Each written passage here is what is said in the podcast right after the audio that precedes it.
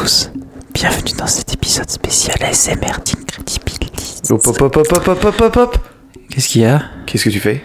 Tu fais de l'ASMR. Ah, c'est la deuxième chose que je déteste le plus après le pâté. ah, je déteste ça Ok, j'arrête. j'ai détesté.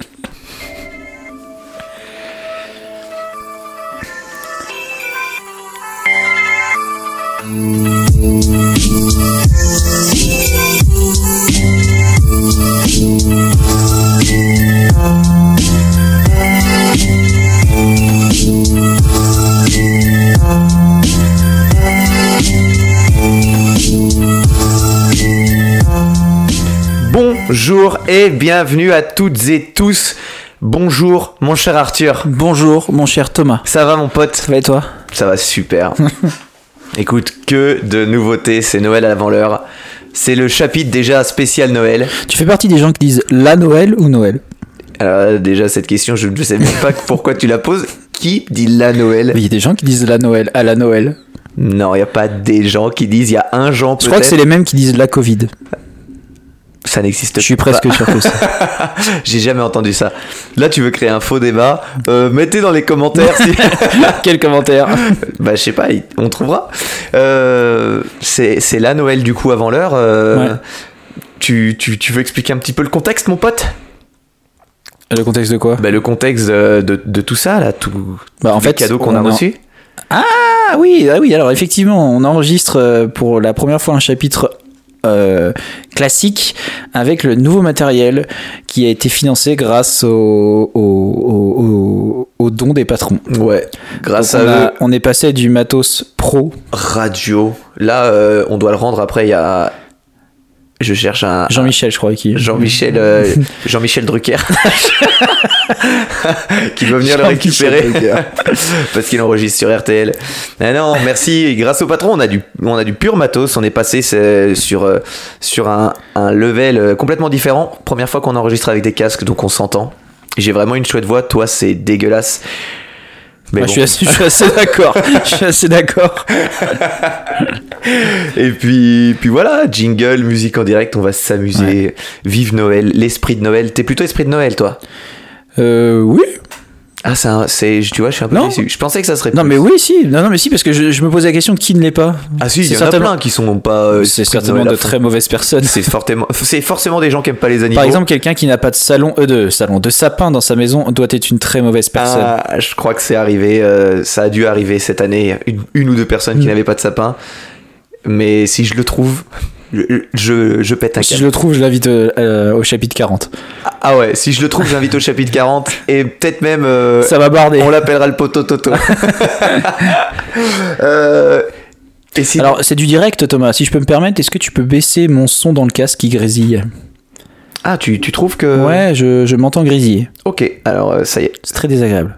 Là, je ne m'entends plus du tout. Mais écoute, c'est la magie du direct. Je ne sais pas ce que je dis.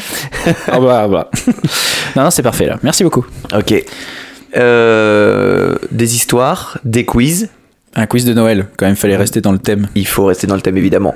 De, de la bonne humeur. Toujours.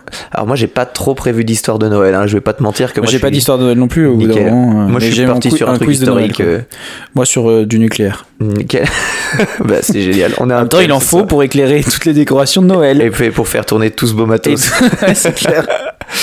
Euh, écoute, je je sais pas trop par quoi on pourrait commencer. Euh, on a un- une petite routine d'habitude, un truc à faire? Euh, moi, je pense qu'on va présenter euh, les bières qu'on va boire euh, durant ce chapitre. Allez, c'est parti. Alors, alors. On boit quoi, patron? Alors, Alors déjà, sache que quand tu tournes les petits boutons du truc, dans mon cas, ça me fait comme des petits à-coups dans les, Des- dans les, dans des- les tympans, hyper désagréable. J'ai l'impression que mon cerveau vrille. Euh, alors, euh, j'ai pris des bières, des bières qu'il y avait dans le calendrier de l'Avent que tu m'as offert, que- parce que, je tu as gagné. br- brillamment. Euh, donc on a au choix, parce que tu n'es pas obligé de tout, tout boire, on a quatre bières. On a une Imperial Stout de la brasserie La Débauche. On a une, euh, euh, je crois que celle qui est à côté de toi, je me rappelle plus. C'est Nordem Monk, c'est une euh, porteur à la vanille, cannelle. Ok. C'est ça? C'est ce qu'il a écrit ou pas? Je plus, crois vanille, cinnamon, Ouais, chocolate. donc vanille cannelle, vanille cannelle, pardon. Euh, on a aussi une lager euh, assez simple, une, une, une, non pas une lager, une ale, pardon, euh, Mind's Eyes de la brasserie Deya. Et on a à la fin la petite fumée de la brasserie de la Val de Griffe, de Giffre, pardon. Ou Giffre. Je Ok, on a plein de trucs. Giffre. Je sais pas pourquoi je dis Giffre. Euh, voilà, qui est une bière fumée. Donc euh, moi personnellement, je vais partir sur une bière. euh, J'ai envie de goûter la Norden Monk avec toi. Ouais, Par contre, les stouts, c'est pas trop. je- ouais. c'est pas trop. On verra. Eh ben, on peut attaquer celle-ci à deux et après Ouais, on attaquera celle-ci plaira. Ouais. Alors, On commence par la Deya. Alors. on va, on va commencer par ça. Vas-y, ouvre. Oh non, mais il veut faire les bruitages. De la SMR de bière. Ah, ça, ça dégoûte. hein. Je pense qu'il y a plein de gens qui ont quitté déjà. Je suis à peu près certain que nos auditeurs qui ont du goût n'écoutent pas d'ASMR. Et j'espère pour eux. Parce que ça veut vraiment dire Moi, je trouve ça fou que des chaînes comme ça fonctionnent. ah mais ça fonctionne vraiment bien. Elle est, elle est marrante cette bière. Elle est, elle est que de la mousse. Mais non. T'as vu, c'est mon verre préféré celui-là. Il est beau ce verre. Ouais. Vous le voyez à la radio. euh, Et il est super. Hein. il est tout en euh, longueur. Très très beau. Super. Excellent. Ah bah, c'est somme toute une bière très douce. Oui, oui, elle est 4 degrés 8. Euh, le gagnant gagnera euh, des bières surprises, donc pas celle-ci. On fera une petite, euh, on fera Ah ouais, une petite loterie. Ouais, petite loterie. Un petit, un petit package. Ouais, Ok. Ça te va si je commence comme d'habitude bien sûr, comme. Super, parce que moi j'ai des petites choses un petit peu longues. hein. Allez, on a qu'à y aller.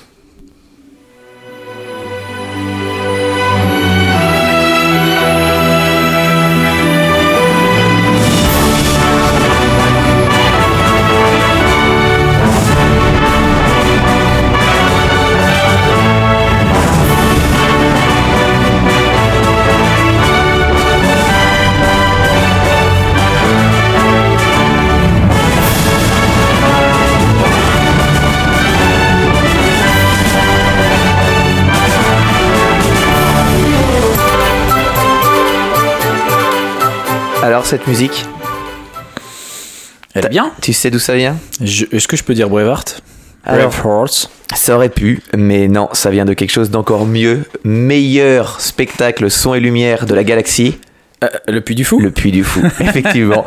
La cinécénie, spectacle du Puy du Fou. Toutes les personnes qui n'ont jamais été au Puy du Fou, allez-y. Je pense que c'est fermé en cette période. Mais, mais écoutez, n'y pas maintenant. mais c'est merveilleux le Puy du Fou. Euh, et pourquoi le Puy du Fou? Eh bien, ça colle un petit peu au contexte historique. Pour cette histoire, on va parler du temps où les femmes et les hommes devaient se battre pour survivre, du temps où la noblesse d'âme, le courage et la loyauté avaient encore de la valeur. Une époque malheureusement révolue. Je vais te parler, mon cher Arthur, de Pokémon Rouge et Bleu. Un Ah, c'est les meilleurs. C'est les meilleurs. Tu sais que ça se revend hyper cher maintenant. Ben, j'ai Pokémon bleu, moi. Allez. Alors, si vous vouliez entendre une histoire sur le thème de Noël, bah sachez que c'est pas du tout l'endroit et c'est pas le thème. Nous sommes en 1320, époque où la vie est plutôt difficile. hein. Pas de médicaments, de magasins Decathlon ou de McDrive qui nous a bien aidé tout à l'heure. Notre histoire se passe à Bronce, une commune française des Côtes d'Armor en Bretagne où vivent actuellement environ 2900 personnes qu'on salue. Tout petit village du coup. Hein. Dans ce village, il y a un château. Et dans ce château vit une famille faisant partie de l'ancienne noblesse bretonne, les Duguesclin. T'as déjà été en Bretagne? Oui. Voilà. Et alors? Bon souvenir, mauvais souvenir? C'est beau. Ouais. C'est beau, la Bretagne. c'est cool. Alors, ce qui nous intéresse, c'est Bertrand, le fils de cette famille. Lui, il est d'une laideur incroyable. Et vraiment très très laid, hein. ça, ça devait vraiment être ça parce que tous les textes en parlent, tous les textes qui parlent de lui parlent Parle de de cette sa laideur. Ouais, ouais, donc euh, ça, ça ne doit pas être exagéré. On dit de lui que c'est l'enfant le plus moche de l'histoire de Dinan. il a une énorme tête, une peau étrangement noire, il a des, des défauts peu- au niveau du c'est un visage. peu raciste. Ben non, mais je t'expliquerai pourquoi, c'est très particulier, il vient d'une famille noble et il a... Ils l'ont fait au sarrasin comme les galettes. Et, non, mais il a... il- Allez, bonne blague, on la garde. et euh, il, il a une peau étrangement noire. Et on se dit, mais c'est très louche. Et en fait, il y a des, il y a des sources historiques euh, qu'on on pourra traiter. Alors, C'est un enfant au caractère plutôt difficile, ce qui rend la vie bien difficile à sa mère, Jeanne de Malmain. Il est bagarreur et je te le répète, je te le répète particulièrement laid, donc euh, dur à supporter tous les jours pour sa pauvre mère. Il est très vite mis à l'écart euh, parce que les, les gens ne l'aiment pas trop. C'est c'est le, le canard boiteux de la famille. Mhm. Et ce qui est malheureux, c'est que dans son enfance, il va pratiquement pas fréquenter ses parents ou ses frères et sœurs. Il sera vraiment mis à l'écart, il À mangera un peu de au point de pas fréquenter ses propres parents. Ouais, ni- alors tu triste. dis les pro- ouais, c'est un peu triste. Non mais c'est une parfaite histoire pour Noël. Voilà, c'est malheureux.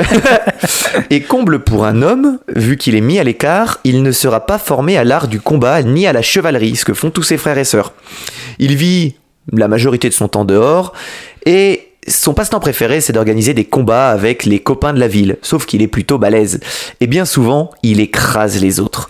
Un jour, après avoir emmerdé tous les jeunes du village qui n'ont pas forcément envie de se battre avec un mec beaucoup plus fort qu'eux, c'est chiant quand tu, quand tu joues à la castagne et que le mec est sûr de te battre et qui prend plaisir à te faire mal.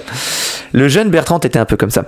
Bien sûr. Les gens doivent savoir. Le jeune Bertrand est envoyé au cachot. Fait une petite bêtise, bam, le cachot. Après quelques jours enfermé, il en a marre, il parvient à s'échapper et court jusqu'à Rennes, la célèbre ville à une cinquantaine de bornes de là. Là où il rencontre son oncle, alors il toque à sa porte. Et lui, il est bien surpris de le voir, mais il accepte quand même de s'occuper de lui. Après tout, c'est le neveu. Et puis, faut, on rappelle que le contexte est un peu particulier. Lui, il est en froid avec sa famille. euh, papa et maman l'aiment pas. Ils se sont jamais cachés de lui dire. Donc, en vrai, il est pas, c'est pas plus mal qu'il vive chez Tonton pendant cette période. En 1337, il a alors 17 ans. Et il reçoit un petit flyer dans sa boîte aux lettres. Il apprend qu'il y a un tournoi de combat qui va être organisé dans la ville de Rennes. Trop cool Alors c'est pas un tournoi euh, de type judo où il suffit de faire une galipette pour passer la ceinture euh, jaune-violette. hein. Non, là c'est la castagne à coups de lance dans la tronche, lancée pleine balle sur des chevaux équipés d'armure de 200 kg. Et une fois au sol, le combat peut se poursuivre à l'épée. On est sur du combat de, de foufou là. hein. Donc c'est du combat à mort? Non, non, c'est les combats d'abandon.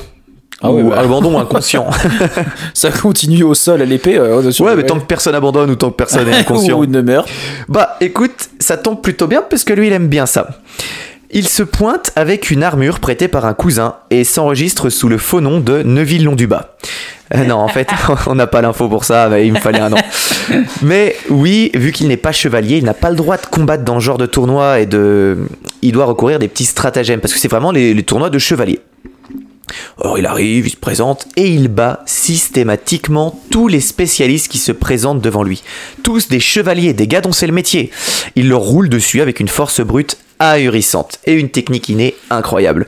Un jour, toujours lors du tournoi, euh, au grand étonnement de tout le monde, hein, il pose sa lance avant que le combat commence et refuse le combat. Il abandonne avant même que on ait lancé l'assaut. Alors le public râle un peu parce que c'est devenu une attraction de le voir hein, déchirer les favoris du tournoi. Il perd quelques points pour cette défaite, mais n'est pas exclu, heureusement. L'autre combat qui est. Enfin, l'autre combattant Ah oui. qui est en face, parce que tu dis, ben, l'autre combattant, il doit être déçu. Il fait putain. Mais non, en fait, lui, il est, il est plutôt rassuré de pas avoir affronté ce jeune boucher qui défonce tout le monde. Et bien, en fait, l'autre combattant, c'est le père de Bertrand qui s'est déplacé à Rennes pour participer à ce tournoi, qui est Ah, chevalier. C'est pour ça qu'il a pas voulu se battre contre son père. Exactement. Alors, le père reconnaît pas Bébert parce que il combat avec un casque, il n'enlève pas entre les combats parce que euh, il est pas chevalier, euh, les gens Mm. le pas qu'on le reconnaîtraient, reconnaisse. voilà. Et puis il est particulièrement laid, donc on en, on en parlerait très vite. Par contre, euh, lui, il a reconnu son papa qui, avant d'arriver euh, sur le cheval, a mis son casque et il s'est dit bah non, euh, je respecte mon père même s'il est pas très gentil et je refuse de l'affronter. Le tournoi continue et c'est la même mayonnaise. hein. La jeune brute dégomme tout le monde au fur et à mesure de la compète. Alors papa est éliminé, mais reste quand même dans les gradins pour admirer la fougue et la technique de ce prodige. Dans l'un des derniers combats, le fils du Guéclin terrasse son adversaire en quelques secondes. Le jeune vainqueur, dont tout le monde brûle de savoir le nom, relève enfin sa visière et pour la première fois, on voit son visage. Et là, son père qui est dans les gradins hallucine. Il fait mais non, c'est mon fils. Donc il court, il descend, il va enlacer son fils. Alors il aurait Ah, pu quand même. Ouais, il aurait pu mal réagir parce qu'il s'est présenté à un tournoi de chevalier alors qu'il n'est pas chevalier. Mais il aurait été euh, chevalier si euh, son père avait fait en sorte qu'il le soit. Et puis euh, voilà, il est content, la réconciliation est faite, ça se termine bien. Mais si on passait à la vraie bagarre, comme sur Red Shadow Legend, ce jeu vous propose. Non, on n'est pas sponsorisé. Alors, Les guerres de succession de Bretagne offrent à Du Guesclin l'occasion de participer à des combats plus sérieux. Le duc Jean III est mort, sans enfant. Et à l'époque, ne pas avoir d'héritier officiel, ça fout un bordel monstre. Bienvenue dans Game of Thrones. Son héritage est réclamé par son frère, Jean de Montfort, soutenu par le roi d'Angleterre, et par sa nièce, Jeanne de Pontièvre, duchesse de Bretagne, épouse de Charles de Blois, soutenue par le roi de France. On est en pleine rivalité anglo-française. Car oui, les Anglais trouvent bien pratique d'avoir un pied à terre de la taille de la Bretagne en France pendant la guerre de Cent Ans. C'est au parti de Jeanne, la duchesse de Bretagne, que se rallie du Guesclin. Alors bon, à l'époque euh, de ces successions, c'est pile ou face. hein. Si tu décides, si tu décides de, de miser sur le mauvais cheval en disant bah, toi, je vais te soutenir, et que c'est toi qui perds, tu perds euh, ton domaine, ta Ouais, vie. euh, ouais, là, c'est la fin. Il faut choisir la bonne personne à soutenir. Et Bernard se fait remarquer dès ses débuts, non seulement pour sa grande bravoure au combat, mais aussi pour son habileté et ses ruses. Il prend très vite le lead de sa troupe et arrive à convaincre ses camarades de ne pas attaquer front- frontalement les Anglais, qui sont des ennemis plus puissants en termes de logistique et de nombre. C'est hallucinant le nombre de, soldats que l'Angleterre en- envoie en Bretagne. Donc par exemple, ils vont tendre des pièges pour délivrer Rennes. Alors la ville est assiégée par le duc de Lancaster, le général anglais qui est dans le camp du Jean- de Jean de Montfort. Et ouais, parce qu'en fait, il faut vraiment se dire que Jean de Montfort, c'est un breton qui a décidé de fricoter avec les Anglais euh, pour avoir euh, pour avoir de l'argent en échange de son quoi. territoire. Ouais, ouais, c'est un proxénète lui. Hein. de territoire. Pour s'introduire dans le château de Fougeray et le Ah, reprendre, le fameux château de Fougeray Bébert prend ses hommes à lui.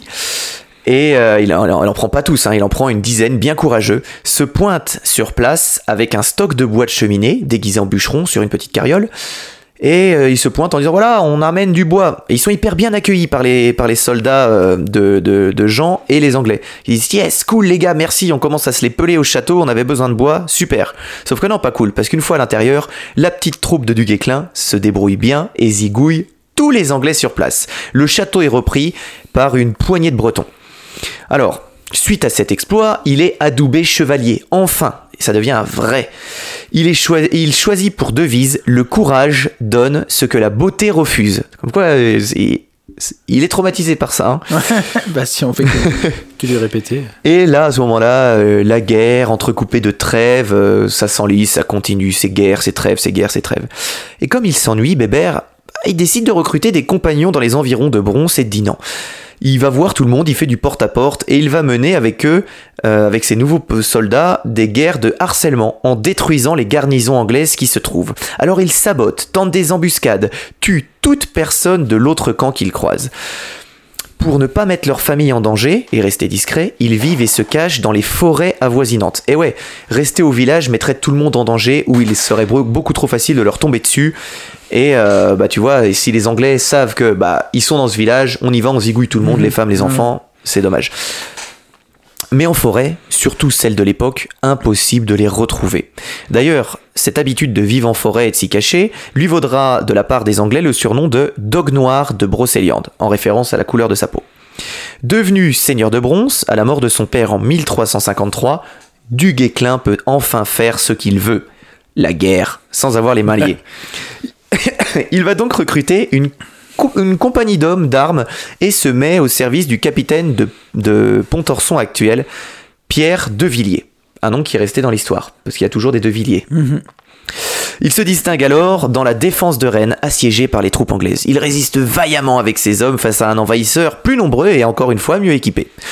Puis un jour, une trêve de quelques semaines est signée. Ah, enfin. Alors bien sûr, c'est pas définitif, mais ça fait du bien à tout le monde. Parce que quand tu enchaînes euh, les guerres, les batailles, à un moment, tu commences à en avoir euh, un ras la cacahuète. Problème. Un capitaine anglais réputé pour être un très bon chevalier capture le frère de Bébert malgré cette trêve. Alors du Guesclin est foudrage.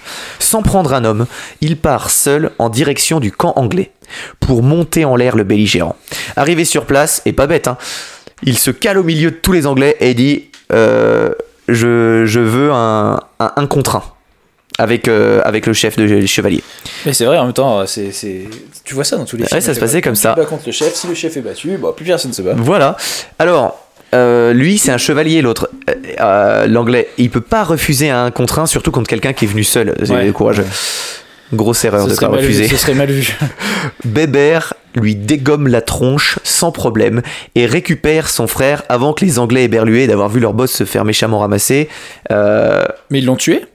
Non, il non, tué, il l'a, il l'a pas tué. En fait, le combat commence mal parce que Bébert arrive euh, sur un cheval et l'autre, avec un petit stratagème de lance, fait tomber le cheval sur euh, du Guéclin. Ah, ouais. Et tu, là, tu te dis, bah déjà, l'autre, il attaque le combat. euh, Salaud, va. Salaud. Tu t'es prêt aux animaux. Sauf que, sauf que le combat un peu plus détaillé, c'est que du Guéclin va se relever et va pas l'attaquer avec sa, sa lame, mais va prendre le pommeau et lui exploser la tronche à coups de pommeau d'épée. Vraiment, pas pour le tuer, mais pour lui broyer la tête. Euh, Charles de Blois, qui a entendu parler des exploits, lui confie la garde de la seigneurie de Roche de Rien. Et le dauphin euh, Charles le nomme nouveau capitaine dont Pontorson et du Mont-Saint-Michel. En fait, il va y avoir. T'es pas obligé de tous les retenir, hein, je t'interrogerai pas dessus, mais on va lui donner plein de titres et plein de domaines. C'était vraiment une époque où on te donnait des titres, des titres, des titres et des domaines. Du Guesclin combat alors en Normandie, où il est le capitaine souverain, et partout où il va, c'est la victoire. Alors en plus d'être le king incontesté du 1 contre 1, il est extrêmement malin pour diriger ses troupes, et préfère toujours la ruse à un affrontement frontal. Lui, il a une peur, c'est de perdre ses soldats. Il veut pas voir ses hommes mourir, comme tout chef qui envoie en ligne. Lui, Ouais. il part toujours devant ses soldats quand il combat, et il veut pas les voir mourir et, et prendre ces risques-là. Donc, la ruse est plus intelligente, est plus, euh, plus utile. Avec tous ces exploits, une certaine Tiphaine Raguenel, savante astronome, euh, savante en astronomie, s'intéresse à notre bonhomme et décide de le rencontrer. Heureusement pour lui, la dame est très intelligente et elle arrive à ignorer son visage pour se concentrer sur la beauté de l'homme. Et ils vont se marier. Alors tu vas voir que c'est un mariage, je sais pas s'il est très heureux parce qu'il va pas beaucoup l'avoir, hein, il va faire énormément de batailles. En 1364, il remporte l'éclatante victoire de Cocherel dans l'Eure. On en a parlé a euh, tout parlé, à l'heure ouais. pour le micro-chapitre. Le nouveau roi Charles V lui fait don du comté de Longueville. Allez, encore un comté, c'est parti. Alors oui, on est en pleine période de la guerre de Cent Ans, comme je l'ai dit. Donc du Guesclin va participer à énormément de batailles en même temps pour les deux conflits, pour la France et pour la Bretagne. Ok. Comme à la bataille d'Auray qui met fin à la guerre de succession de Bretagne. La ville est tombée aux mains des Anglais. Charles de Blois et son vassal Bernard du Guesclin se rendent sur place avec leur petite armée, bien décidés à en découdre et terminer cette satanée guerre de succession. Il faut virer les, les Anglais de la Bretagne. Bernard entre en première ligne dans la bataille, alors bien visible, hein, parce que lui, il veut qu'on le voit dans la bataille. Il, a un- il est tout de blanc vêtu, son écusson, c'est un aigle noir à deux têtes. C'est le seul. C'est déjà c'est stylé. C'est la classe, ce que j'allais dire, c'est la Ouais, classe. c'est très stylé. Et il veut être vu parce qu'il veut que l'attention soit sur lui. Euh, ça rappelle le baron rouge euh, Ouais. de l'aviation. Manque de bol, les Anglais sont trop nombreux. Trop nombreux. Charles de Blois y trouve la mort et Du Guesclin est fait prisonnier. Une rançon de 40 000 livres est payée directement par le roi pour qu'il soit libéré. La France signe une trêve avec l'Angleterre parce que c'est bon là, c'est chiant la guerre, surtout quand c'est chez soi. Alors, euh, sous- si on pense comme ça, le roi envoie donc Du Guesclin faire la guerre en Espagne. Hé hé. Et oui, à la cour du roi, on a bien compris que des Du Guesclin, on n'en voit pas tous les jours. Tomber sur un si bon guerrier malin et qui dirige les hommes à la perfection, c'est trop rare. Justement, il faut se servir de lui. En Espagne, Henri de Trastamare est en pleine lutte contre son demi-frère, le roi Pierre le Cruel. Alors c'est une période où euh, c'est que des guerres pour le pouvoir. Ouais. La France soutient Henri dans l'espoir qu'une fois au pouvoir, il leur rende pas mal de services, comme une li- livraison de paella journalière, j'en sais rien. Lors de la bataille de Narera en 1367, Narrera. Narera, du Guesclin arrive avec ses 30 000 hommes. Donc ouais, ces 30 000 hommes, c'est dingue, c'est lui qui dirige. Ils font forte impression, pas mal. Problème, face à eux, les Espagnols ont reçu l'aide des Anglais, qui viennent encore foutre leur grain de sel. Mais ils ont fait une trêve, ils ont, ils ont pas le droit de se battre contre eux, non? Ben ouais, sauf que là c'est en Espagne. Donc Et- ils ont le droit. et les Anglais ont dit bah tiens la France soutient eux, bah nous on va soutenir les autres. Voilà. Euh, les troupes de Bernard sont écrasées face au nombre hallucinant de soldats espagnolo-anglais. Près de 15 000 hommes français sont tués, les autres sont blessés et battent en retraite, et Bernard est encore une fois fait prisonnier par le prince noir, un certain Édouard de Woodstock, qui dirige les troupes anglaises en Castille. La rançon est fixée à 100 000 livres. C'est beaucoup, Ah oui. plus- ouais, c'est beaucoup plus que tout à l'heure. Le pire, c'est que c'est Bernard qui a choisi ce prix en disant euh, Je ne vaux pas moins. Ouais, il a commencé à prendre un petit peu le melon. il dit si vous, S'ils veulent me libérer, c'est ma valeur minimum. Alors le roi de France, qui est bien embêté parce que c'est une très grosse somme, hein, accepte de payer une partie, mais tout, ça fait trop cher. Mince problème. Eh bien, pas tant que ça, problème, parce que le reste de la somme sera payé par la femme du prince noir, à qui il a tapé dans l'œil. Alors elle, on peut l'applaudir. Parce que euh, je veux bien croire qu'à cette époque, c'est assez difficile de dire à son mari, chevalier et prince de surcroît, non mais le gars que t'as capturé, je l'aime bien et je vais piocher dans notre compte épargne pour payer sa rançon. tu attendras pour la PlayStation Je vais 5. craquer le PEL. Donc bravo à elle, je trouve que c'est vraiment très courageux, c'est c'est super. Une fois libéré, il reprend le combat avec la bataille de Montiel, toujours en Espagne. En fait, Bébert, il est libéré, Ouais. et avec le reste de ses hommes, il dit, ben en fait, on n'abandonne pas, on y retourne. Et les autres disent, ben non, Ça, mais- c'est un truc que je comprends pas. Tu sais, tu sais que ça va être un danger pour, euh, pour, pour toi, mais tu vas le libérer quand même contre de l'argent en, en sachant très bien que si le gars veut recommencer à se battre contre toi, il va le faire. Ah oui, C'est oui, fou, oui. quand même. C'est c'est une mentalité de bagarreur. La castagne. Et cette fois-ci, Bébert et ses hommes, qui sont plus beaucoup, hein, c'est c'est plus les 30 000 du début, euh, arrivent à battre les Anglais et les Espagnols. La bataille de Montiel est donc une sacrée victoire inespérée, et Pierre le Cruel est tué par son propre euh, frère Henri de Trastamare. En récompense, le nouveau roi de Castille, Henri II, fait don à Duguesclin de la Molina et lui offre en prime le comté de la Soria. Donc il a encore d'immenses domaines. Il commence à peser, hein. Lui, il s'en fout hein, des domaines, il veut juste euh, se Ouais, battre. il veut juste se battre en fait. Pendant la guerre entre la France, euh, pendant ce temps, la guerre entre la France et l'Angleterre a déjà repris. La trêve euh, France-Angleterre, c'est fini. Le traité de Bretagne a été rompu et ben, on est reparti pour la guerre de 100 ans, euh, comme en 40. Charles V rappelle en urgence son poulain et lui confie la charge de chef des armées royales. Il devient connétable en titre. Alors on dirait le nom d'un traiteur à Rouen, un connétable, mais c'est un véritable titre très haut placé. C'est même la plus grosse responsabilité qu'un homme non roi puisse accepter.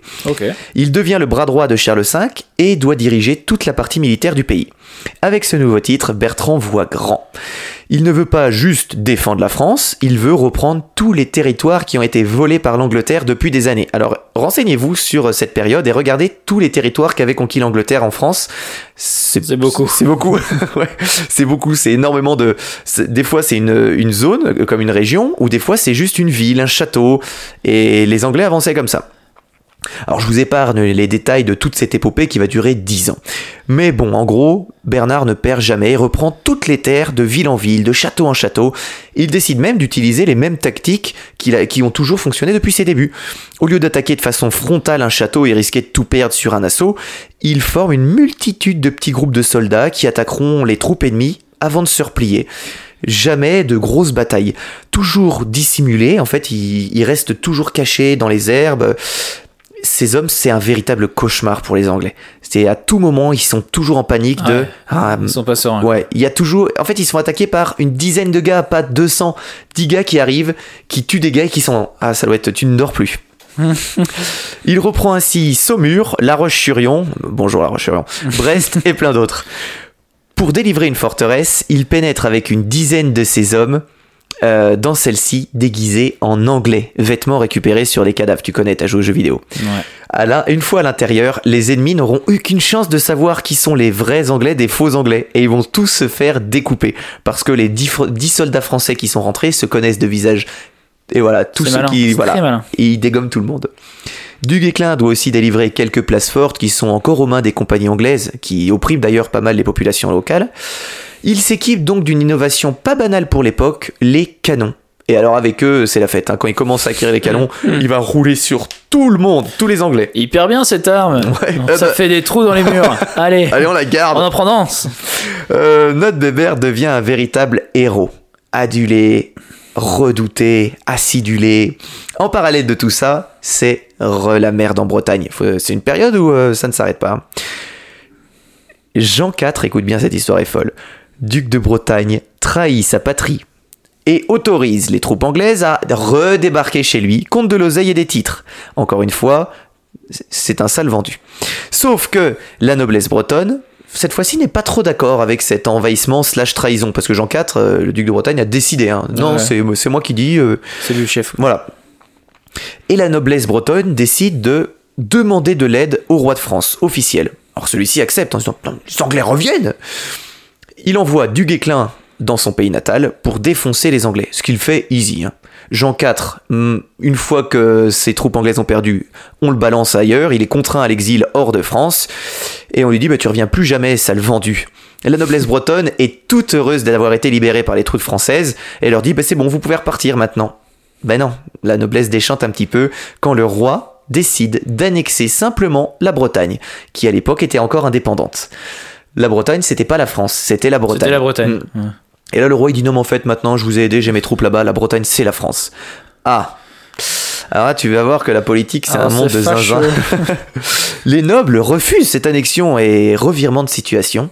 Qui ils appellent à l'aide Jean IV, qu'ils viennent non. de virer. Oh. Et ouais, le, le gars qui viennent de combattre et de détruire et de virer du pays, bah, ils lui disent, mais en fait, il faut que tu reviennes parce que ramène des Anglais, le- le- le- Ah. la France nous, nous a volé la Bretagne. Donc lui, il arrive euh, à Dinard avec toutes les troupes anglaises qu'il a pu pour reprendre la Bretagne à la France. Alors le roi dit, bah écoute euh, Bernard, tu vas foncer dans le tas, tu vas déchirer tout le monde et tu me règles ce problème vite fait. Mais pour la première fois, et depuis tout à l'heure je dis Bernard, mais c'est Bertrand. Ah, c'est Bébert. Ok. Ouais, ouais. Parce que je dis Bébert et quand j'ai lu Bébert, je...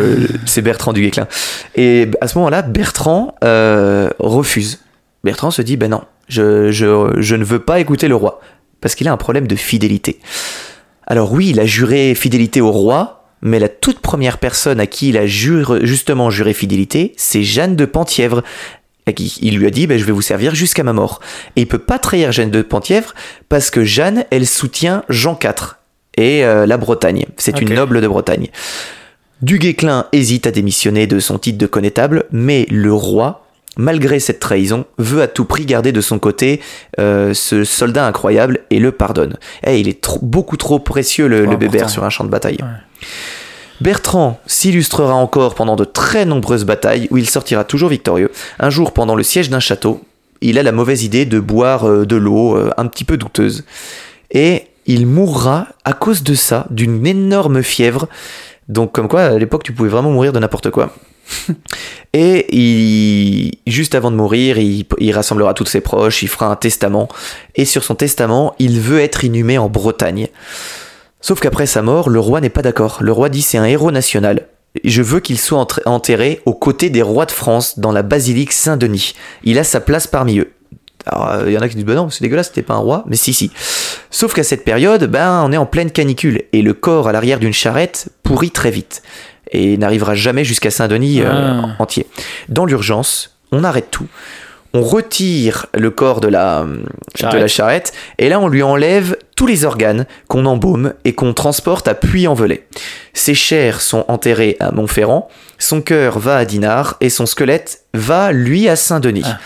Notre héros est donc enterré dans quatre tombeaux différents. C'est pas mal, hein? C'est trop cool. Ouais, et lui, son histoire est assez intéressante. Donc, euh, Il a un vrai tombeau pour chaque organe ou? Ouais, ouais, il a, c'est vraiment, il a un tombeau pour chaque partie. Donc, euh, c'est plutôt stylé. Et il y a plein de théories. Alors, si vous vous renseignez sur lui, euh, sur Bertrand du Guesclin, vous allez tomber sur des sites extrémistes. euh, français et des sites extrémistes euh, nord-africains parce qu'en fait Ah bon? Ben oui, c'est euh, c'est un gars. La France veut dire ouais, c'était un c'était un bon Français. euh, arrêtez de dire qu'il avait des origines africaines. Et les Nord-Africains disent ben non, c'était un Nord-Africain. Ah oui, ok, par rapport à sa couleur de peau. Voilà. Et en fait, euh, c'était une c'était une époque où il y avait les hum, l'Afrique du Nord, il y avait des, des peuplades qui venaient en Bretagne justement pour commercer. Mhm. Et on peut dire que c'est c'est possible qu'il ait quelques origines, mais il y a rien qui est prouvé encore une fois. Donc euh, Faut regarder les photos. Et en regardant les photos. Mais sur les portraits euh, tableaux, il est. Ah, ils l'ont pas loupé. hein. Ils l'ont- ah, pas loupé son visage. hein. voilà, c'était euh, c'était pour ma petite histoire. Eh ben, c'était cool. T'as trouvé une histoire qui date euh, du coup euh, de cette période-là, c'est beau parce qu'on n'en trouve pas souvent. je suis parti sur un thème aujourd'hui, c'est un thème euh, historique. D'accord. Voilà, donc euh, tout peut être un thème historique finalement. tout peut être un thème historique. Mais là, histoire, histoire. hein. Histoire, histoire, la vraie, la, pure, la, dure. la vieille histoire. hein. L'histoire, euh, l'histoire que l'on connaît. C'est Ok. Euh, donc, c'est à moi, hein, Moi, je suis assez pour. Je suis assez pour, comme ça, je vais pouvoir, euh, car j'ai pas le choix. je vais pouvoir boire. Euh, voilà. Hmm, hop. Je suis en train de préparer mes feuilles. C'est hein. bien parce que t'étais prêt. Mais j'étais prêt, ouais. Mais non, mais je t'écoute. Après, si je commence à avoir toutes les feuilles, tout ça sur, euh, sur moi, euh, je, On en je finit m'en sors plus. Bon, allez. Euh, là, les amis, j'ai quelque chose de super solide pour vous. Une histoire incroyable. Une histoire qui fait briller les aiguilles des horloges. euh, je crois pas qu'on ait déjà raconté une histoire comme ça, d'ailleurs. Ni dit, c'est briller les aiguilles des horloges. Non. Euh, tu vois, quand on est en cours de techno, que nous, on fait des porte-clés LED. Ouais. On a fait des, on a fait quoi d'autre? Des, des horloges avec un CD ou des. Oui, l'horloge avec un CD. Ça, on a tous fait. Ou des circuits imprimés. Et, oui, circuits imprimés qui, servent- qui vont servir normalement pour le porte-clés LED. Exactement. Ouais. Euh, bien, il y en a d'autres qui fabriquent tranquillement des canons à neutrons et des mini euh, réacteurs nucléaires. Pas mal. Ouais. Euh, jingle.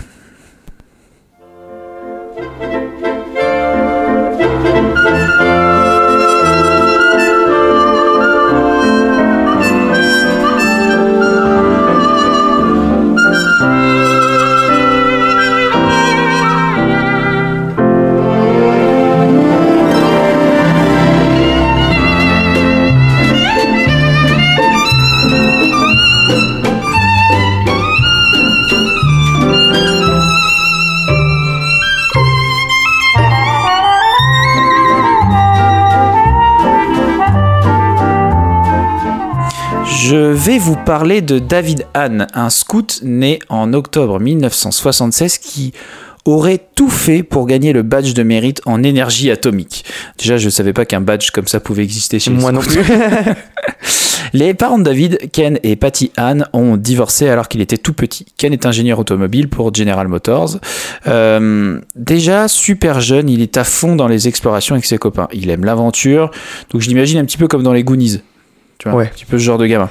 À l'âge de 10 ans, Anne reçoit une copie d'un livre qui s'appelle The Golden Book of Chemistry Experiments, euh, qui l'inspire, donc le livre d'or de, des expérimentations euh, chimiques, des expériences chimiques.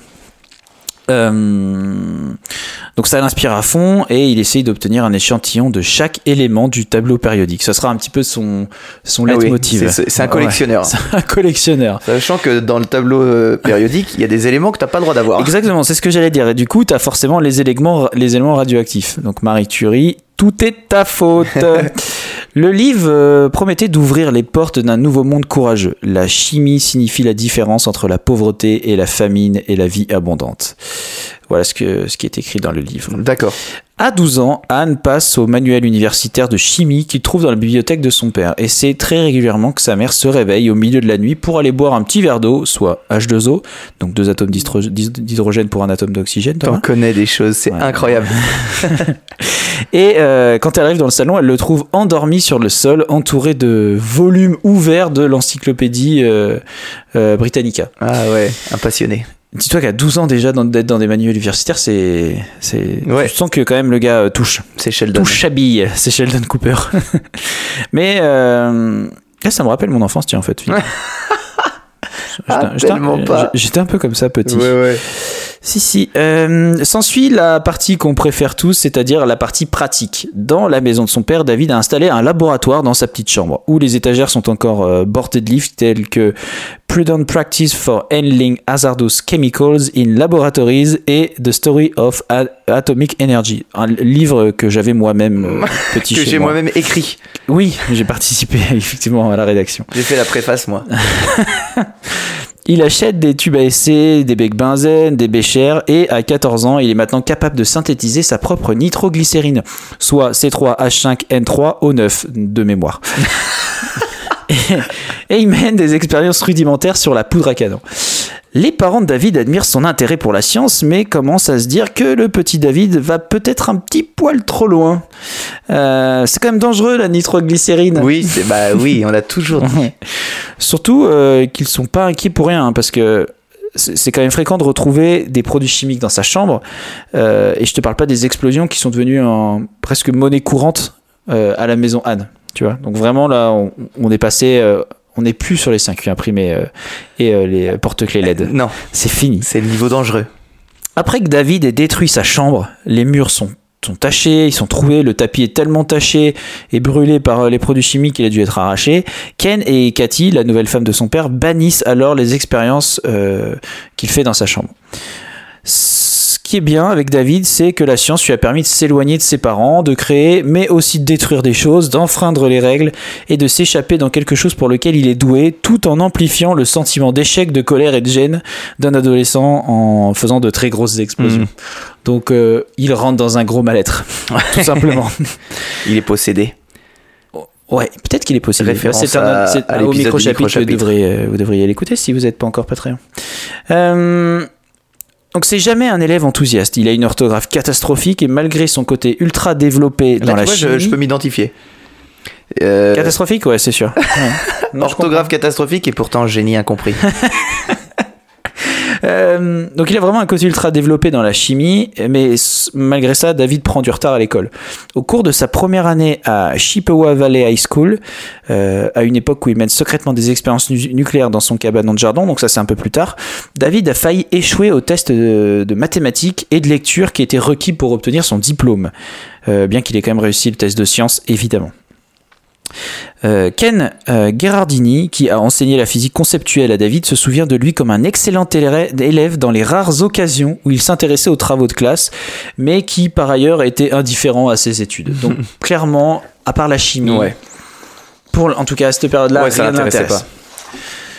Comme n'importe quel adolescent, Anne fait des petits jobs et en ce moment il travaille euh, après l'école dans un restaurant, un fast-food, une épicerie ou dans des entrepôts euh, de meubles. Mais tu te doutes bien que contrairement aux autres ados, lui, il utilise son salaire pour acheter des fournitures de chimie et non pas pour aller faire des trucs avec ses amis, par exemple un stage de survie en milieu polaire ou acheter des crêpes.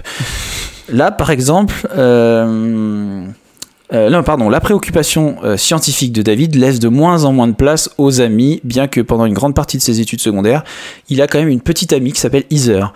Heather euh, dit qu'il est gentil, attentionné. Elle, elle, elle- elle dit d'ailleurs qu'une fois elle est rentrée de voyage et qu'il y avait une, flopée de lettres d'amour qu'il avait écrit pour elle. Donc euh, un petit copain. Euh, un sympa, un petit copain sympa. Mais euh, donc c'était quand même pas toujours le, le copain parfait. La mère d'Iser, Donna Demel, a d'ailleurs une anecdote. C'est un enfant sympa et toujours présentable. Mais je me suis remarié et dans les jours qui ont précédé mon mariage, nous avions, euh, nous avons dû lui dire de ne parler à personne. Il peut manger et boire, mais pour l'amour de Dieu, ne pas parler aux invités de la composition chimique de la nourriture. Donc vraiment, il pensait vraiment Ouais. Sheldon Cooper. C'est exactement ça. Même sa troupe d'éclaireurs, euh, donc de- de- des scouts, n'a pas été épargnée par l'enthousiasme scientifique de David. Il est apparu une fois lors d'une réunion de scouts avec un visage orange vif, causé par une surdose de cantaxanthine qu'il utilisait pour tester des méthodes de bronzage artificiel. Trop bien. Donc imagine. En plus, il est donc c'est un petit blond, la peau très claire. Donc il a vraiment une euh, un peu une peau de roue avec un blond vénitien. Ouais. Et donc là, tu l'imagines orange en plus. Donc c'est drôle. Il a vraiment la coupe en brosse, Ah euh, le petit scout parfait. euh. Comme tout bon scout l'été, euh, bah du coup il part en camp scout. Cette fois-ci, il arrive sur place avec du magnésium en poudre dans ses affaires.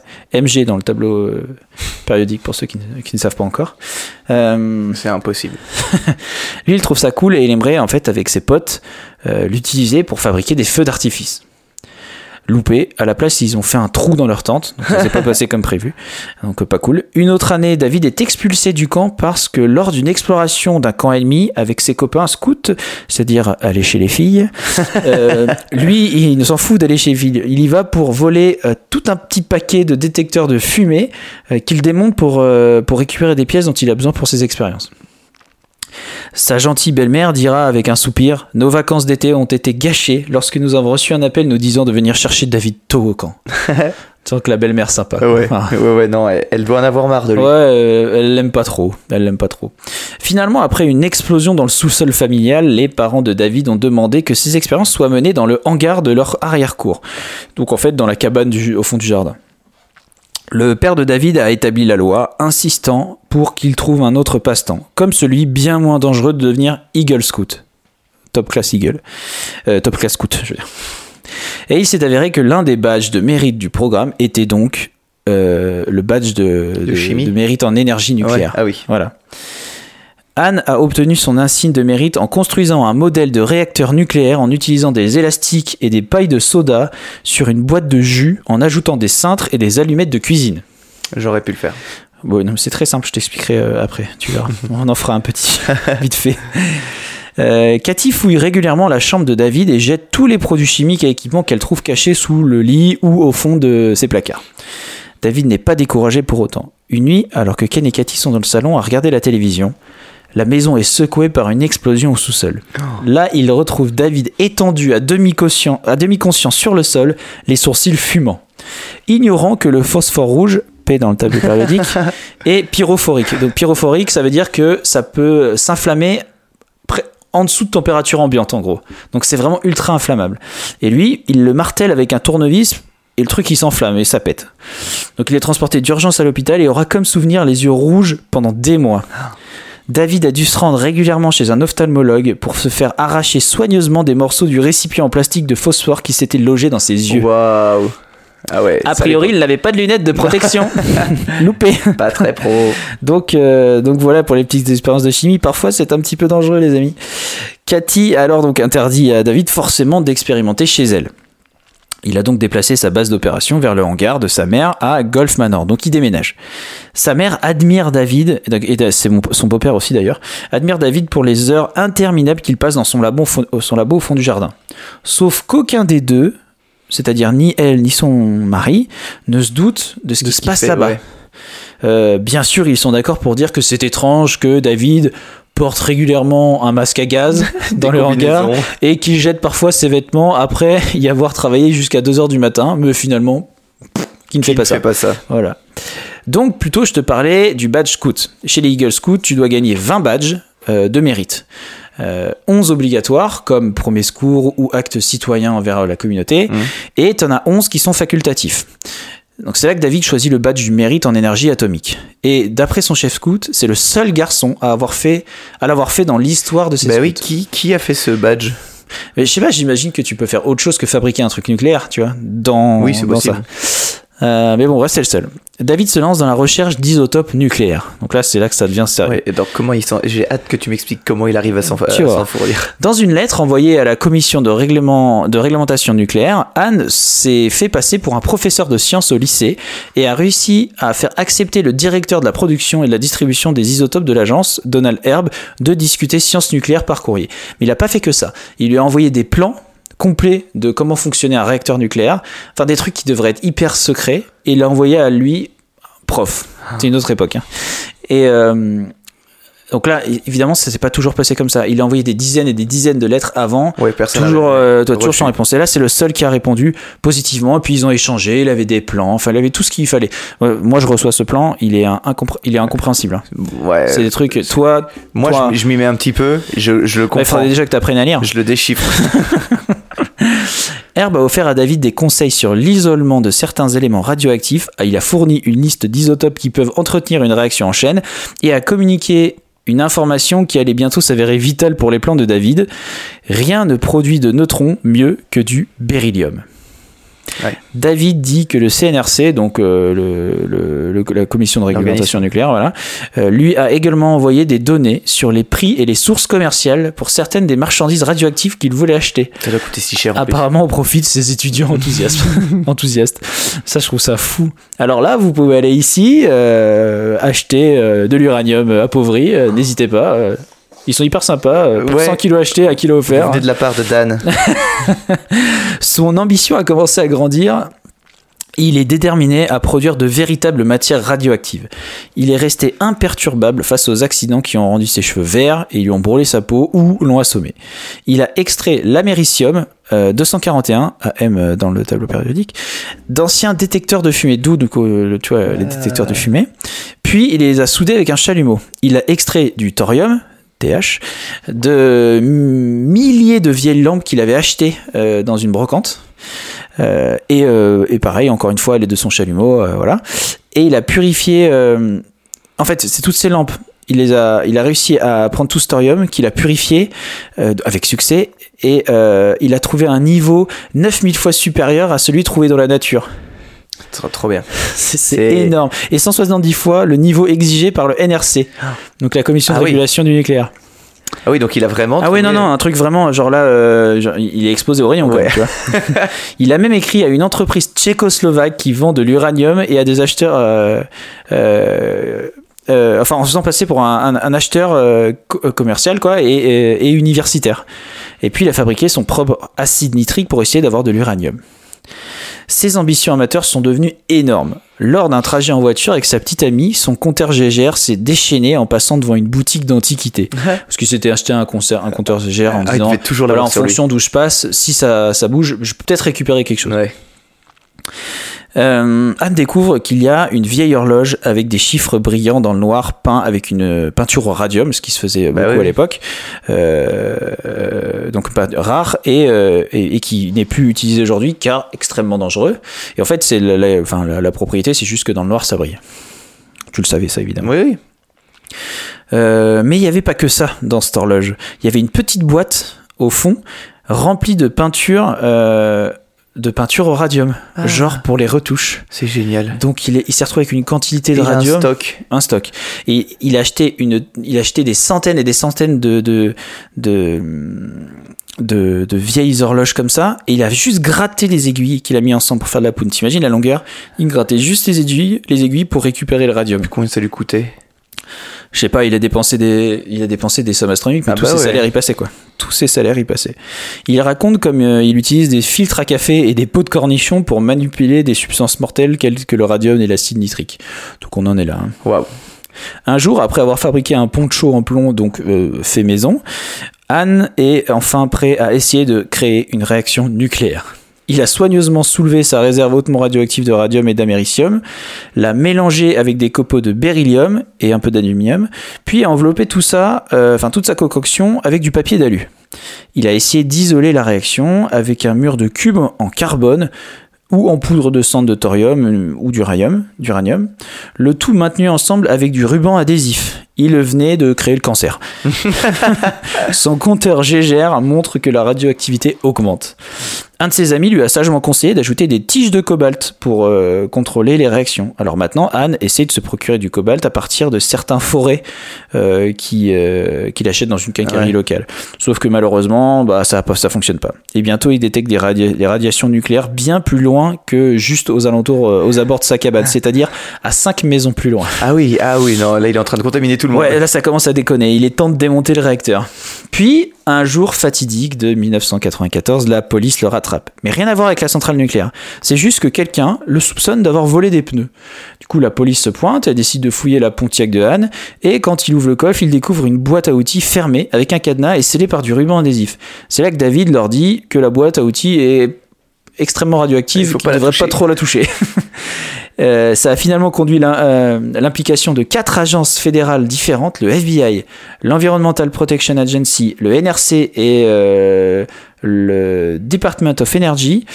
Et la police a également fait appel au Michigan State Police Bomb Squad pour examiner la Pontiac, au cas où il n'y aurait pas une bombe. Hmm. Il a fallu près d'un an depuis l'arrestation de Anne pour que le hangar de la cour arrière soit démantelé et nettoyé en tant que site radioactif. Ah ouais. Peu de temps après, Anne est devenue un Eagle Scout, bien que certains chefs scouts locaux aient tenté de, sans succès de bloquer le badge, euh, arguant que les expériences de David avaient mis en danger toute la ville. Mais il a quand même eu son badge, donc lui il est content. D'ailleurs, il y a une photo sur internet, tu le vois, il est avec, euh, avec toute sa, je sais pas qu'on appelle ça, euh, ça- ça- ça- c'est pas, une ceinture, mais euh, tu vois la bande. Ouais, la, la, bande, bandoulière. Comme le truc des Miss là, Ouais, rempli de badges, et il a son badge nucléaire tout en haut à gauche, et il est, il est super fier. et c'est le seul. Le nettoyage a finalement coûté 60 000 dollars. 60 000 dollars, c'est énorme. Les nettoyeurs de l'EPA, euh, donc l'EPA c'est ce que je t'ai dit, c'est l'Environmental Protection Agency, euh, ont démantelé le hangar de Han et ont chargé le reste dans 39 barils scellés. 39 placés à bord d'un semi-remorque à décision d'un site de traitement, ou en gros une décharge en plein milieu d'un désert. Dans l'océan. Voilà. Euh, là, suite à ça, David est entré dans une grave dépression après que les autorités fédérales aient fermé son labo. Des années de travail acharné euh, sont jetées à la poubelle ou enterrées euh, sous le sable de l'Utah. Personne n'a jamais su ce qui s'est passé. C'est ça qui est dingue. C'est complètement resté secret. Même les voisins n'avaient aucune idée de ce qui se ce qui se passait quand, quand les flics sont venus. Ça va faire quand même bizarre de voir des mecs en combinaison spatiale, euh, tu vois, en Et train de mettre de la terre dans la terre sous la cabane dans des bidons. Mais en tout cas, ils savaient pas. Euh, ça, c'est resté donc secret jusque en 1999, 1999 où euh, David va raconter son histoire alors qu'il a 22 ans. Il bosse alors dans la marine sur le porte-avions nucléaire USS Enterprise. Euh, on se refait pas. hein. David cependant continue d'étudier euh, après que tous ses collègues se soient endormis. Il étudie les stéroïdes, la mélanine, les codes génétiques, les, anti- les antioxydants, les prototypes de réacteurs, les acides aminés et le droit pénal, parce qu'on sait jamais, il peut se retrouver peut-être un peu dans la merde. Euh, et puis en plus de ça, il est mieux pour lui de ne pas travailler sur un des huit réacteurs nucléaires qui composent l'USS Enterprise. Parce que les scientifiques craignent quand même qu'il a peut-être pris un petit coup dans la tronche. Euh, Oui, tu vois, il a et qu'il a peut-être perdu quelques ouais. années, tu vois. Et euh, en 1995, les... on lui propose de faire un test euh, dans une centrale nucléaire, d'aller faire un test pour voir justement s'il a, il a encore des radiations, quoi. Il a subi des radiations. Et lui, il veut pas y aller. Il y va pas parce qu'il a peur d'apprendre que Ah genre oui, c'est fini pour lui. Il a quoi. trop pris, ouais. Donc il, il y va pas. En fait, il dira Je voulais faire une petite écorchure à ma vie. J'ai encore du temps. Je pense que j'ai pas pris plus de 5 ans de ma vie euh, à faire ces recherches nucléaires. J'ai pas perdu plus de 5 ans de ma vie. Ah. C'est ce qu'il estime. C'est, il est serein. Mais en même temps, c'est pas beau de penser comme ça. De Oui, se dire j'ai fait, bon. ce, j'ai fait ce que. Ouais, le- hormis le fait d'avoir mis des gens en danger, mais de dire j'ai fait ce que j'aime. Ouais, j'ai mis ma santé en jeu, mais c'est comme quelqu'un qui fait. euh, Moi, je suis plus dans l'admiration que dans le dans le, dans le- que dans l'inverse parce que il a pas fait ça dans un but euh, dans un, un but euh, malsain Non, ou, euh, ou juste de, vénal, de devenir riche ou euh, non lui c'était juste pour le pour, le l'expérience. pour le badge Ouais, et pour, pour, la son science. badge de scout, c'est tout. Et, et, et, c'est- et c'est fou. Bon, ce qui est moins fou, c'est la fin de sa vie, parce que ça arrivera finalement le 27 euh, septembre 2016, à l'âge de 39 ans. Il était parti faire ses courses à Walmart, quand il a été retrouvé mort à 22h30 dans les toilettes. Il serait mort, a priori, d'alcoolisme. Donc il était Ah, mince. vraiment, ouais. Euh, probablement pas sorti de sa dépression. Euh, en se référant aux résultats de, de l'autopsie, son père déclare qu'un niveau élevé d'alcool a été retrouvé dans le sang de son fils. Il ajoute que peu de temps avant la mort de son fils, il l'avait accompagné chez un médecin qui n'avait constaté aucun effet de rayonnement radioactif. Bon, peut-être que le médecin avait pas tous les. Tous les, tout le matos pour le tester. Oui, Bon, peut-être que si. oui. Oui. Non, non, mais euh, voilà. Et donc du coup, il- en tout cas, il est pas mort d'un cancer euh, généralisé des os, ou je sais pas. euh, Cool cette histoire. Généralisé ou des os, Ouais, ouais. ou de reste, ou d'ailleurs, ou de quelque chose. Très très cool cette histoire. Voilà. Écoute, euh, vraiment bien. Vraiment excellente. Je félicite les enfants comme ça qui ont des passions. N'hésitez pas à créer.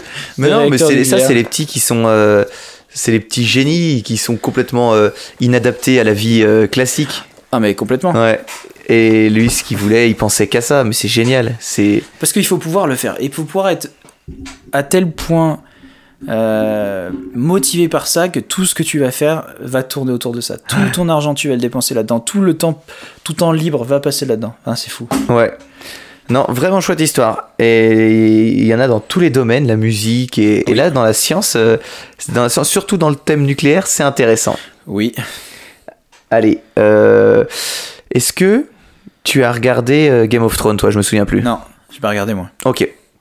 Alors dans Game of Thrones, euh, il y a des types qui sont euh, les grands manipulateurs de cette série.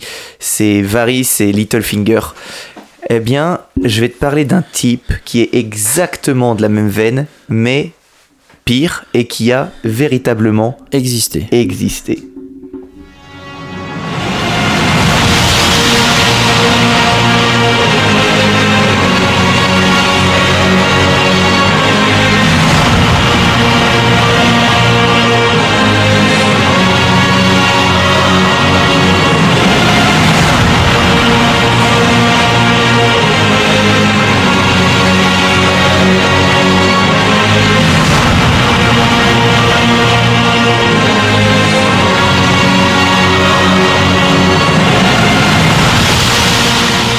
Base, je voulais te trouver une musique sur euh, l'époque napoléonienne. Et il y a cette musique de jeu vidéo sur l'Empire romain qui me plaisait bien, donc, euh, donc j'ai pris ça. Alors, je vais te parler d'un gars qui s'appelle Charles Maurice de Talleyrand. Est-ce que tu Mhm. as déjà entendu parler de ce, ce nom? Euh, J'ai l'impression que ça m'est pas inconnu. Ok. Lui, c'est un gars qui a fait de la diplomatie et des négociations un art dans lequel il a excellé toute sa vie. La manipulation mentale, tu vas voir, c'est très très fort. Alors bon, aussi fort pour servir que pour trahir. hein. Il avait la faculté de s'en foutre royalement de ce qu'on pensait de lui. Et des qualités indiscutables euh, qu'il a fait briller tout au long de sa vie sur la manipulation, euh, comme je te le disais. Par contre, il a toujours fait briller la France sur le plan européen. Alors toujours, c'est vite dit, tu verras. Alors Talleyrand, surnommé le, diable boiteux, est considéré aujourd'hui comme l'un des plus grands traîtres de l'histoire. Fin diplomate et comploteur de génie, c'est l'un des personnages clés du début euh, du 18e et 19e siècle. Notre petit bonhomme naît en 1754 avec un énorme défaut, un pied beau. Alors tu sais les, les pieds euh, qui, qui rentrent comme ça, qui fait qu'il peut pas marcher normalement Ok. Ça va le faire boiter toute sa vie. À cause de cet handicap, il renonce au métier des armes et se rabat sur, une carrière ecclésiastique. Ok, il n'aime pas Dieu et s'en tamponne même vraiment, mais à l'époque, c'est la filière qui rapporte le plus. Il s'intéresse à la philosophie, devient franc-maçon, prêtre dans l'année 1775, et tu te dis, bah, peut-être qu'en devenant prêtre, il va devenir quelqu'un de stable, il va se ranger. Bien sûr que non. Il va continuer ses partout. C'est un spécial Noël. So- Ses soirées déculottées. et ça va rien changer. L'argent, parce que ça paye très très bien le clergé à cette époque, lui permet d'organiser plein de fêtes et d'orgies et c'est tout ce qui compte pour lui. Sauf que ça lui coûte très cher. Et très vite, l'argent de l'église ne suffit plus. La solution? Eh bien, elle est très simple. Allez voir le roi Louis XVI et le convaincre de faire un don de 15 millions de livres à l'église. Oui, oui. En fait, 15 millions? Ouais, c'est pas les mêmes livres que mon histoire précédente, mais c'est quand même 15 millions. Et il va, c'est pas pour lui, il va dire que c'est au nom de l'Église, au nom de Dieu, la France doit donner cette somme colossale à l'Église. C'est beaucoup. Autre condition, c'est lui qui doit gérer le portefeuille. Le 2 novembre 1788, le roi, euh, le roi lui-même, hein, le nomme évêque d'Autun. Il devient évêque. Alors, ah, évêque, est-ce que c'est bien? Bah oui, c'est bien, parce que c'est quand même dans le top 3 des grades de l'église, après pape et cardinal. Donc c'est pas mal pour un mec qui en a rien à foutre de l'église et qui veut juste l'argent. Il est content, ça paye très très bien, super, la vie est trop belle. Mais alors jusque-là, il ne brille pas trop, hein. il se met euh, juste bien avec le roi et la cour, qui apprécie cet homme d'une intelligence folle. hein. C'est quand même un, un mec, quand tu l'entends parler, il te retourne le cerveau, tu fais, oh là, lui, il a quelques qualités. Sauf que lorsque la révolution éclate, et on est en pile poil dans cette période, Talleyrand, pas bête, sait très vite comment ça va se terminer. Il décide dès le début de se rallier au mouvement populaire. Il devient alors une sorte de porte-parole de ce mouvement et va prendre part à la rédaction de la Déclaration des droits de l'homme. Donc imagine qu'à un moment t'as un mec qui est copain avec le roi et la cour, qui d'un coup se met du côté du peuple pour dire ouais le roi c'est un salaud, ouais, coupez-lui la tête. Et ouais, il retourne sa veste en une journée. Alors ouais, d'accord, il trahit le roi, mais c'est pour soutenir les nobles idées de la Révolution. Ah non, non, non, c'est juste pour euh, bien se placer avec le peuple et garder la tête sur les épaules. en novembre 1789, l'économie du royaume est en piteux état. Alors pour, pour y remédier, l'évêque d'Autun, notre Charles, propose une nationalisation des possessions du clergé. Ce sera sa deuxième trahison, cette fois-ci envers l'Église. Alors tout se passe bien hein, pour l'Église à cette période, tout le monde est content, et d'un coup, il y a un des collègues, un évêque, donc un mec qui est bien placé, qui dit Bah écoutez, moi j'ai décidé qu'à partir de maintenant, toutes les ressources ne sont plus à l'Église, mais à l'État. Et euh, bien sûr, c'est moi qui gère la trésorerie. Alors l'Église a trop de ri- de richesses, on va la partager. Donc ça fait, euh, il se met beaucoup beaucoup de personnes à dos. D'ailleurs, c'est quelque chose qui va pas te rester très longtemps, hein, la nationalisation des biens de l'Église. Tu pourrais croire encore une fois un geste noble, mais encore une fois non, il s'en tamponne de l'Église et il veut bien paraître auprès du peuple et cette fois-ci de la cour, c'est tout. Il essaye de se rabibocher avec tout le monde. Bon, à force de trahir tout le peuple euh, et de la cour, il se fait quand même quelques ennemis. Et vu qu'il flippe un peu de perdre sa tête, comme beaucoup de personnes à cette époque, il devient ambassadeur outre-Manche en juillet 1792. Et pour gagner beaucoup, beaucoup d'argent à cette époque, il investit dans l'esclavage. Quelle belle personne. Alors pratiqué en, ma- en masse par les nobles et les royalistes à cette époque. Alors, Ça marche un temps, mais à un moment, ça sent vraiment le roussi pour lui, car en fouillant dans les papiers de Feu le roi, on découvre tout plein de lettres de Talleyrand qui communiquaient avec lui pour influencer un petit peu la monarchie. Problème, c'est que Charles a publiquement pris parti contre le roi. Et euh, on commence à dire à Paris que Charles de Talleyrand n'est pas très fiable. On pensait qu'il était du côté du peuple, puis du côté de l'Église, puis re du côté du peuple, euh, et en fait il était du côté du roi depuis le début. rien du tout. Il est contraint de s'enfuir à Londres et ensuite il part aux États-Unis. Alors dans ses voyages, euh, bonne chose, il va y rencontrer sa femme. Tu te dis quoi Comment ça un évêque qui se marie? En fait c'est compliqué. Il est plus vraiment évêque, car euh, ayant trop de fois tapé dans les caisses et trahi l'église, le clergé l'excommunie et ne veut plus jamais entendre parler de lui. Mais tu sais qu'en plus à cette époque ça me choque pas, hein, parce que c'était un truc qui était ultra courant. Ouais. Je sais pas si t'as écouté euh, les- le- les- l'épisode là, de, de Charles Beauchesne des pires moments de l'histoire sur les 10 pires papes. T'as pas écouté ça? Non, non, mais Les dix pires il y a papes de les l'histoire. Oui, oh, évidemment, Ouais. c'est consanguinité absolue. Et euh, mais t'en as plein, c'est une catastrophe. Et à chaque fois, ils sont, ils sont jamais. Euh, le feu de chasteté n'existe pas. hein. Tiens, tiens, tiens. Alors, revenons-en à sa femme. Qui est-elle? Eh bien, elle est très connue dans, les, dans la cour à l'époque, car elle a une, la réputation d'être très, mais alors très bête. Talleyrand dit fièrement d'ailleurs à ceux qui lui disent, et ceux qui osent dire, en fait, un homme d'esprit devrait toujours épouser une sotte, car les bêtises d'une sotte ne compromettent qu'elle, alors que celles d'une femme intelligente compromettent son mari. C'est ce genre de type. En France, grâce à Napoléon, le régime... Cela dit, il a pas tort, mais sans parler de femmes. Euh, Tu, peux, tu peux juste ramener à une personne. Tu vois, Ouais. les, les bêtises d'une personne sotte ne toucheront pas quelqu'un d'intelligent parce que tu sais qu'elle est sotte. et oui, voilà. mais rien que le fait de le dire à voix haute, Ah non, mais clairement. c'est tu te dis penser. vraiment, c'est une, c'est une personne mauvaise. Ah oui, de toute façon, oui, évidemment. Et donc en France, grâce à Napoléon, euh, le grand Napoléon, le régime se stabilise enfin, l'économie, tout va de mieux en mieux. Et à un moment, Talleyrand se rend compte qu'une bonne partie des révolutionnaires qui voulaient le zigouiller sont morts. Et il décide de rentrer au pays.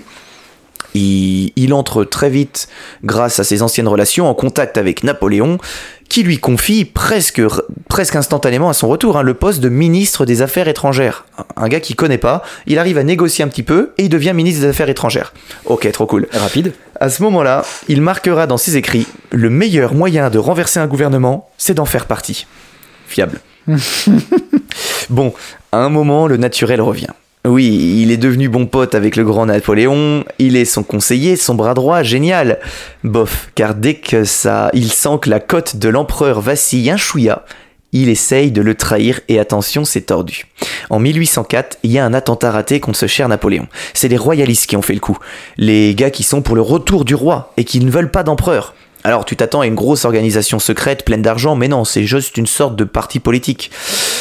Notre Charles se dit tiens, comment je pourrais me servir de cet attentat raté pour faire tomber mon pote Napoléon? Parce qu'il n'est pas mort et ça m'aurait arrangé qu'il meure. Talleyrand parvient. Ah oui, parce que Talleyrand est pas trop Napoléon parce qu'il a, il a, il a du mal à l'influencer comme il le veut. Tu vas voir par la suite qu'il l'influence déjà beaucoup, mais il aimerait avoir plus de main sur lui.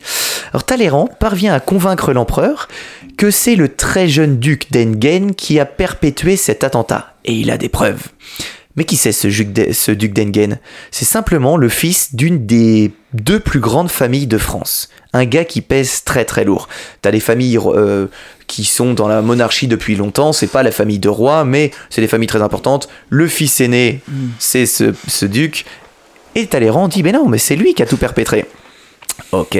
Napoléon, faut dire qu'il est un peu vénère, hein, il a failli mourir, ne réfléchit même pas aux conséquences et fait exécuter le pauvre duc, qui n'a vraiment rien demandé, après un faux procès. hein. Donc, il est 100% innocent, hein, euh, le pauvre duc, mais on le, on le tue. Et tout ça à cause de Talleyrand, qu'on a rien à, rien à carrer. Les conséquences arriveront très vite. Et ouais, tu t'attaques à une famille qui a énormément de relations. Et ils sont hyper puissants en France. Et ils ont des contacts privilégiés avec tous les rois d'Europe. Donc mauvaise pioche. Cette exécution signe indirectement une guerre avec plusieurs pays d'Europe. Donc un mec, Talleyrand, met la France en guerre juste pour faire tomber. Napoléon. Et on continue avec la roublardise, la filouterie, la fourberie, mots bien stylés aujourd'hui remplacés par les fades fils de pute et enculé de ta race. C'est ça quand tu me disais hier, j'ai plein de gros mots dans mon histoire, je vais être vulgaire, je suis désolé. Bon, Quelques années plus tard, Napoléon parvient à signer une alliance avec Alexandre Ier, empereur de Russie. Enfin, des peuples qui se rabibochent un petit peu. Une rencontre est donc organisée avec le tsar et Napoléon dans une petite ville d'Allemagne. Et ouais, ils ont pris la carte, la carte d'Europe, et ils ont dit entre le, le tsar et entre Napoléon, le, mil- le milieu pile poil, c'est une petite ville d'Allemagne, on se réunit là. Donc c'est marrant. Et un soir, après la réunion entre Napoléon et le tsar, qui c'est qui va rentrer dans la chambre du tsar pour trahir son pays Oui, oui, Talleyrand qui se déplace avec Napoléon car c'est son bras droit. Il rentre tout seul, alors que Napoléon est à quelques chambres voisines. hein. Et il explique aux Russes de ne surtout pas accepter la trêve. C'est un très mauvais plan. Il fait ça pour protéger la Russie. Et bien sûr, Charles réussit son coup en retournant l'esprit de Alexandre Ier et l'alliance capote. Chose importante quand on connaît la suite de l'histoire. Napoléon n'apprend- n'apprendra jamais les raisons de cet échec. Mais Talleyrand n'en a pas fini. Il réussit, à leur retour à Paris, à convaincre son pote Napoléon de partir en Espagne avec son armée, toute son armée, pour stopper la vague de guérilla qui sévit le pays. Et ouais, alors au début Napoléon il se dit je vois pas trop l'intérêt euh, d'aller en Espagne, je suis sûr que c'est pas si gros que ça. Mais si Talleyrand est formel, maître de la persuasion, il va lui dire mais c'est vital, tu dois aller botter le cul aux Espagnols. En fait, ce qui se passe à cette époque, c'est que les Espagnols sont pas ravis de se faire marcher dessus par l'Empire français et veulent se rebeller, mais c'est une espèce de manif, c'est pas une euh, soulèvement peu- euh, Ouais. du peuple. Mais justement, Charles fait croire à un soulèvement du peuple immense. Napo part presque pour rien avec cette immense armée, et il n'avait pas besoin de tant d'hommes pour euh, régler le problème. Bilan, un déplacement en urgence pas préparé, pour rien, à pied ou à cheval, pour les plus chanceux, qui épuise l'armée, parce que le rythme est très costaud. Ouais. Pendant ce temps, en France, Talleyrand, cette petite ordure, dit à tout le monde que c'est une honte que le Napoléon soit parti faire cette répression en Espagne. C'est un enfoiré qui veut juste taper sur les pauvres Espagnols qui avaient rien demandé. Il a tout fait pour le retenir, mais il n'a pas réussi. pour pousser le vice, il accueille alors Ferdinand Ier, euh, Ferdinand, fils du roi d'Espagne, dans son château de Valençay. D'ailleurs, euh, château offert par Napoléon, hein, pour euh, Quand même. Ouais, comme cadeau. Et c'est pour dire, voilà, moi je soutiens l'Espagne, moi Talleyrand, j'accueille son fils pour qu'il soit en sécurité et que Napoléon ne le tue pas. Mais ce n'est pas tout. Car il va dire à toute la cour et à la France, et d'ailleurs en Espagne il n'aurait pas dû y aller parce que Napoléon est mort. Il vient de se faire tuer. Oui, oui. Il dit à la France, il est mort lors d'une bataille en Espagne. Simplement, c'est pas vrai. Oui. Le, le- enfin. Non, non, rien, vas-y, continue. Avec ce complot, Talleyrand souhaite installer au pouvoir l'impératrice Joséphine, sur qui il a une emprise totale. Oh le salaud. Il veut pas Ouais. monter sur le trône, il veut être derrière et diriger le pays. Manque de peau, ça fonctionne pas, car Napoléon revient plus tôt que prévu de sa campagne. Et on peut comprendre qu'il soit légèrement furax auprès de son pote Charles, qui a prétendu sa mort. Euh, Alors, Ah, mais ce que j'allais dire, tout ça, tout ça, il se doute pas qu'à bout d'un moment, euh, Napoléon, il va le savoir. non mais le plan, c'est une fois que Joséphine est au pouvoir, l'armée appartient à Joséphine et puis à Napoléon. Oui, mais si le vrai, le vrai, euh, le vrai empereur revient. Il- lui, lui, je pense qu'il avait déjà tout prévu, hein, tout fou. calculé. Ouais. Alors, aussi étonnant que ça puisse paraître, Talleyrand n'est pas exécuté, frappé, torturé. Il est juste grondé. Bon, euh, peut-être que Napoléon n'apprendra pas toute l'histoire. Et euh, Charles va se défendre en disant qu'il a eu un faux rapport sur la mort du roi et il est tellement soulagé de le voir en vie. Alors si vous êtes curieux, il y a l'historien André Castello qui a retranscrit ce- cette gueulante de Napoléon qui a quand même duré 30 minutes sur Talleyrand et c'est trouvable sur le net. Ça va faire peur quand même. hein. Tu dis, oulala, je pense que là, ma tête va y passer. Oui. Là, je l'ai énervé, je l'ai énervé. Napoléon. mince. Euh, à la suite, euh, tu, tu connais Napoléon, l'histoire, il va être défait lors de la bataille de Waterloo. Et le sort de la France se règle lors du congrès de Vienne. Alors c'est une histoire, une période de l'histoire qui est très intéressante. hein. Je vous invite à vous renseigner dessus, c'est passionnant. Le congrès de Vienne, c'est une, sorte de réunion où chaque pays vainqueur compte se partager ce qu'il reste de la France. C'est une vente aux enchères du pays.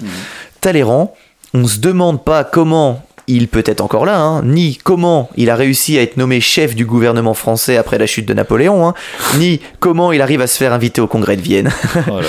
Eh bien, Charles, boss des boss de la négociation, retourne le cerveau à tout le monde. Il mitonne, il entourloupe tous les chefs d'État présents et gère la quasi-totalité des discussions. Alors, euh, normalement, il devrait la fermer et écouter ce que vont demander les chefs euh, des autres pays pour se répartir la France. Mais non, lui, il veut défendre la France et du coup, c'est vraiment lui qui organise le congrès. Grâce à lui, la France, qui n'aurait plus dû être la France, hein, euh, il y aurait dû avoir Ouais. euh, division des territoires mise sous tutelle. Non, la France s'en sort très très bien. Il empêche à lui seul notre beau pays d'être divisé et de devenir anglais, allemand, hollandais, bref. Toutes ces trahisons, grâce à ça, il, il, il sauve la France. Euh, donc au a final... mis lui-même dans la merde. hein. Ah non, mais qu'il a mis tout seul dans la merde. Voilà. Mais il a quand même réussi à récupérer euh, le, le- le bébé. Il- à ce moment-là, au moment du congrès de Vienne, il a 60 ans et il va passer le reste de sa vie à essayer de stabiliser les tensions, euh, les tensions européennes. Je pense que quand il a essayé de trahir le roi après le truc de l'attentat, il s'attendait pas à ce qu'il y ait une guerre européenne qui soit créée à cause de lui. Mais voilà, il, a, il ira après, après ça en Angleterre, il ira dans d'autres pays, en, essayer de faire en sorte que les relations pour le futur euh, entre la France mieux. et les autres pays, ça se passe bien. Voilà euh, pour euh, ma petite histoire. Très bien. Ça t'a plu euh, l'histoire de l'histoire J'adore l'histoire de l'histoire. Ah, Moi aussi j'adore ça. Même si je me rappelle de rien, mais je... non, ça me plaît. Ah, superbe. Euh, moi, j'ai fait un petit quiz de Noël. Maintenant, Euh, t'as t'as un jingle pour le quiz ou? Alors moi j'ai pas un jingle pour le quiz, mais je peux te mettre une petite musique de fond si tu veux. Ah mais oui, c'est ça, c'est ça. Effectivement, une petite musique de fond. Donc, euh, tu peux lancer la petite musique de fond, Thomas. D'accord. On... Donc on va partir sur un quiz de Noël, ça va être très simple, à savoir de quel pays vient cette tradition de Noël. Très bien. Donc euh, on va commencer tout de suite. hein. De quel pays vient la tradition dite Kagatillo, qui veut littéralement dire oncle qui fait caca? Ça ressemble à l'espagnol. Euh, je dirais un pays, la Bolivie. Non, c'est bien l'Espagne, plus précisément la Catalogne. Le cagatillo, c'est quoi? À l'origine, il s'agissait d'un morceau de tronc du foyer, euh, et son cadeau, en fait, c'était la chaleur qu'il apportait à la maison. Euh, c'était un tronc sur lequel on dessinait un visage avec un grand sourire et un petit nez rouge. Et la particularité, c'est que cette bûche expulse des cadeaux. Tu vois ce que je veux dire? En fait, dès le 8 décembre, on place cette bûche près du sapin ou au coin du feu et elle est recouverte d'une couverture à l'arrière. En fait, tu vois que la petite tête. Il a deux petites pattes en bois aussi, donc il est incliné en fait. Euh, Et tous les soirs, les enfants lui donnent à manger des chocolats et des noix dans le but de le faire grossir de plus en plus jusqu'au jour de Noël pour qu'il apporte des, des- d'énormes cadeaux. Le jour de Noël ou la veille, selon la tradition familiale, on met le tuyau à moitié dans le foyer et on lui commande de chier. la partie de la tradition concernant le foyer n'est plus aussi répandue qu'autrefois parce que beaucoup de maisons euh, modernes n'ont plus de cheminée. Ouais. Mais vraiment, on lui. C'est vraiment le. Enfin. Enfin, pour, pour le faire chier, euh, c'est vraiment le mot qu'on emploie. hein. C'est pas, c'est jamais déféqué ou rien de plus propre. Ouais, c'est vraiment chier. Euh, on le bat avec un bâton en chantant j'ai chansons. Ah c'est oui. là qu'il recrache tous les chocolats, les trucs comme ça. D'accord. Euh, Donc c'est une erreur, Thomas. Attends, parce que, eh, Probablement que ça va être compliqué. ça reste un quiz où j'ai une chance sur 226 pays, quoi. Bah, euh, t'as quand même. euh, non, non, c'est pas vrai. Dans quel pays, après la tradition, euh, la tra- le traditionnel repas de Noël, les familles ont l'habitude de partager un moment très convivial qui est de se retrouver tous ensemble nus dans un sauna? T'as quand même à chaque fois une zone géographique. D'accord. Et là, je peux dire Finlande, Norvège, Danemark. Je vais dire Finlande. Oui. Félicitations. Ouais, t'avais pas l'air convaincu que c'était ça. si. La coutume de se rendre au sauna est particulièrement ancienne et importante. Euh, on se rendait traditionnellement au sauna la veille de Noël après avoir préparé la maison pour les célébrations de la fête. La pratique du bain de vapeur était répandue dans tout le pays et, mais- et- et la même coutume pardon, euh, avait euh, cours la veille de la Saint-Jean, où aller traditionnellement euh, au sauna avant le service de la veille de Noël à l'église du village. Donc en fait c'était vraiment un un moment vraiment qui faisait partie de euh, la tradition Ouais. de Noël. C'est important. Le sauna. Donc, on est d'accord que là, tu vas en famille nue. Oui. tu fais enfin- Ah, et Dis-moi que tu prends une petite serviette. Ah bah non. ah bah non, c'est nu. Ah bah sinon c'est pas joué. Donc nous, quand on, non, quand on dit le cliché, ouais, euh, le tonton raciste à table, euh, quand t'es gamin, oh non, bah là c'est le tonton raciste pervers, c'est encore plus, euh, Oui. Plus malaisant. Très bien, Exactement. très très bien. Ok. Euh, exactement. Euh, dans quel pays, à Noël, les hommes s'habillent en rouge pour courtiser les femmes habillées, euh, elles, en blanc? C'est un côté un petit peu plus Saint-Valentin. Euh, L'Italie.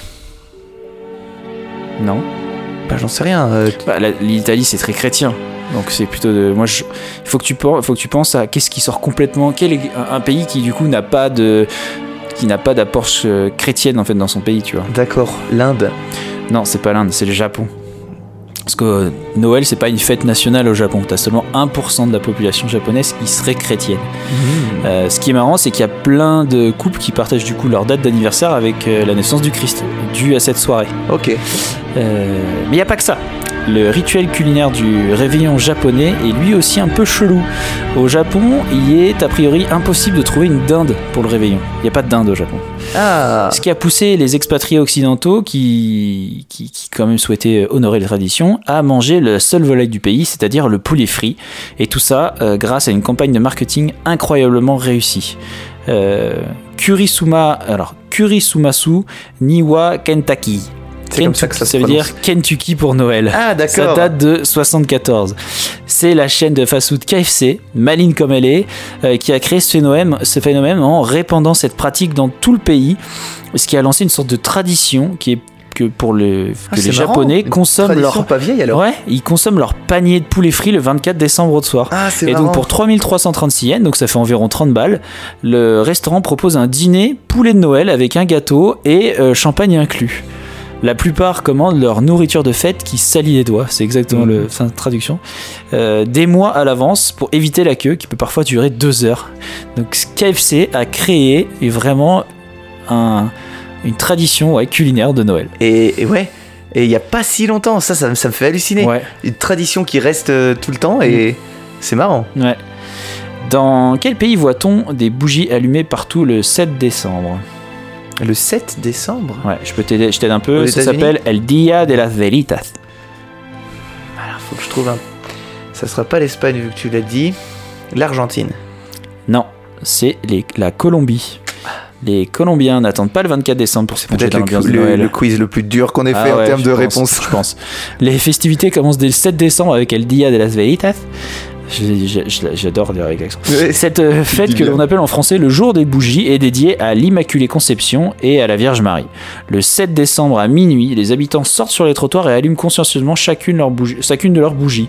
Donc c'est un véritable moment de fête et de joie lors duquel ils se rassemblent en famille ou entre, entre amis pour discuter ou pour prier. La Colombie étant un pays extrêmement croyant et pratiquant. Euh, et d'ailleurs, les crèches, euh, les crèches sont souvent spectaculaires et Mm. la messe de minuit le 24 décembre n'est pas une option. Tu vois. C'est euh, faut y aller. Dans quel pays un énorme chat affamé rôde à la tombée de la nuit, prêt à manger quiconque n'aura pas réussi à se faire offrir ou à fabriquer un vêtement neuf? L'Islande. Bravo. J'étais sûr que tu la trouverais celle-ci. Mm. C'est bien l'Islande. C'est le Jolakuturin ou le Jolakutur, chat de Noël en islandais. C'est un monstre du folklore islandais. C'est un chat énorme et vicieux qui rôde dans les campagnes enneigées durant, euh, le, durant la période de Noël, la période des fêtes, et mange les gens n'ayant pas reçu de nouveaux vêtements euh, à porter avant le réveillon de Noël. Ou les gens mal habillés selon lui, ouais. Ouais. Ou qui n'ont pas fabriqué quelque chose, fabriqué un vêtement. Ce chat fait régner une justice un peu étrange depuis le, depuis le Moyen Âge. D'ailleurs, il est, il est si effrayant que dès les années 800, on l'utilisait pour faire peur aux travailleurs les obliger à terminer leur récolte de laine plus rapidement. C'est dingue. Hein Ouais. Dans quel pays est organisé chaque année un championnat du monde de Père Noël? Hmm. Les États-Unis. La Suisse. Ah, c'est vrai? Ouais. Dans la ville de. Je pense que ça doit aussi exister ailleurs. Mais dans la ville de Som... Euh, donc cette ville accueille chaque année le championnat du monde des Pères Noël. Des équipes venues du monde entier et habillées en Père Noël se retrouvent pour disputer des épreuves sportives, Trop cool. courses de ski, courses de raquettes, de traîneaux, compétitions de décoration en pain d'épices. Enfin, des épreuves originales qui permettent de distinguer les grands vainqueurs. C'est trop bien. ouais, c'est cool. Alors là, on va se renseigner. Incredibilis va la faire, faire cette team. Quel pays a eu l'interdiction de fêter Noël jusqu'en 98 hein. Euh, Contexte historique. Ah, c'est intéressant. Les... Un pays des Balkans? Non. Ah, merde. Euh... hum, hum, hum. outre-Atlantique. Ok, c'est très très dur et celui-là j'aimerais le trouver. Vas-y, vas-y, hein, tu, tu- tu peux chercher. Euh, et interdiction. Hmm, c'est dur. Euh, si. Euh, Cuba. Oui, Cuba.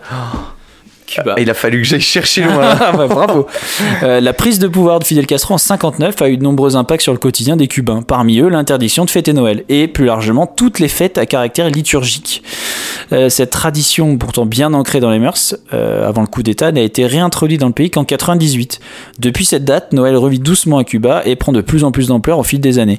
Tu as des villes comme Remedios qui, pour Noël, font défiler, enfin fait défiler des chars lumineux un peu comme un carnaval. Et du coup, t'as tout le monde de- dans les rues qui chante, qui danse et tout. C'est vraiment une sorte de gros carnaval. Trop cool. Euh, je me reprends pour la deuxième question. Euh, on a dit que c'était Finlande. C'est pas la Finlande, c'est l'Estonie. Ah mince, ouais. Ouais, je sais pas pourquoi, euh, dans les- Je- quand- C'est pour ça que j'ai eu un blanc. J'ai dit, j'avais Finlande dans la tête, mais j'étais pas sûr de moi. Effectivement, non, c'est pas la Finlande, c'est l'Estonie. D'accord. Voilà, en Estonie, on se met tout nu dans un sauna. Dans quel pays 13 trolls descendent dans les maisons, euh, chacun leur tour, durant les 13 jours, les 13 nuits d'avant Noël? Ça c'est marrant ça. Euh, Alors attention, euh, un, même, un pays peut retomber deux fois.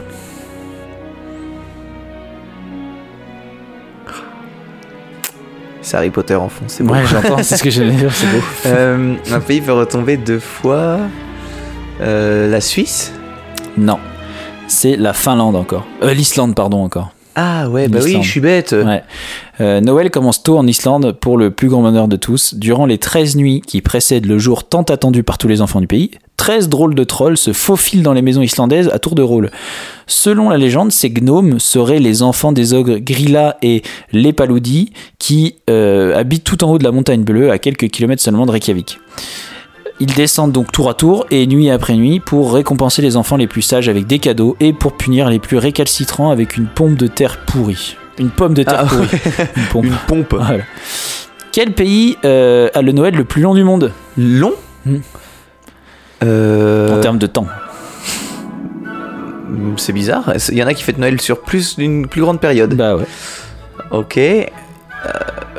Attention, euh, tu ne trouveras pas ce pays. Tu ne t'imagines pas que ce pays peut fêter Noël si longtemps.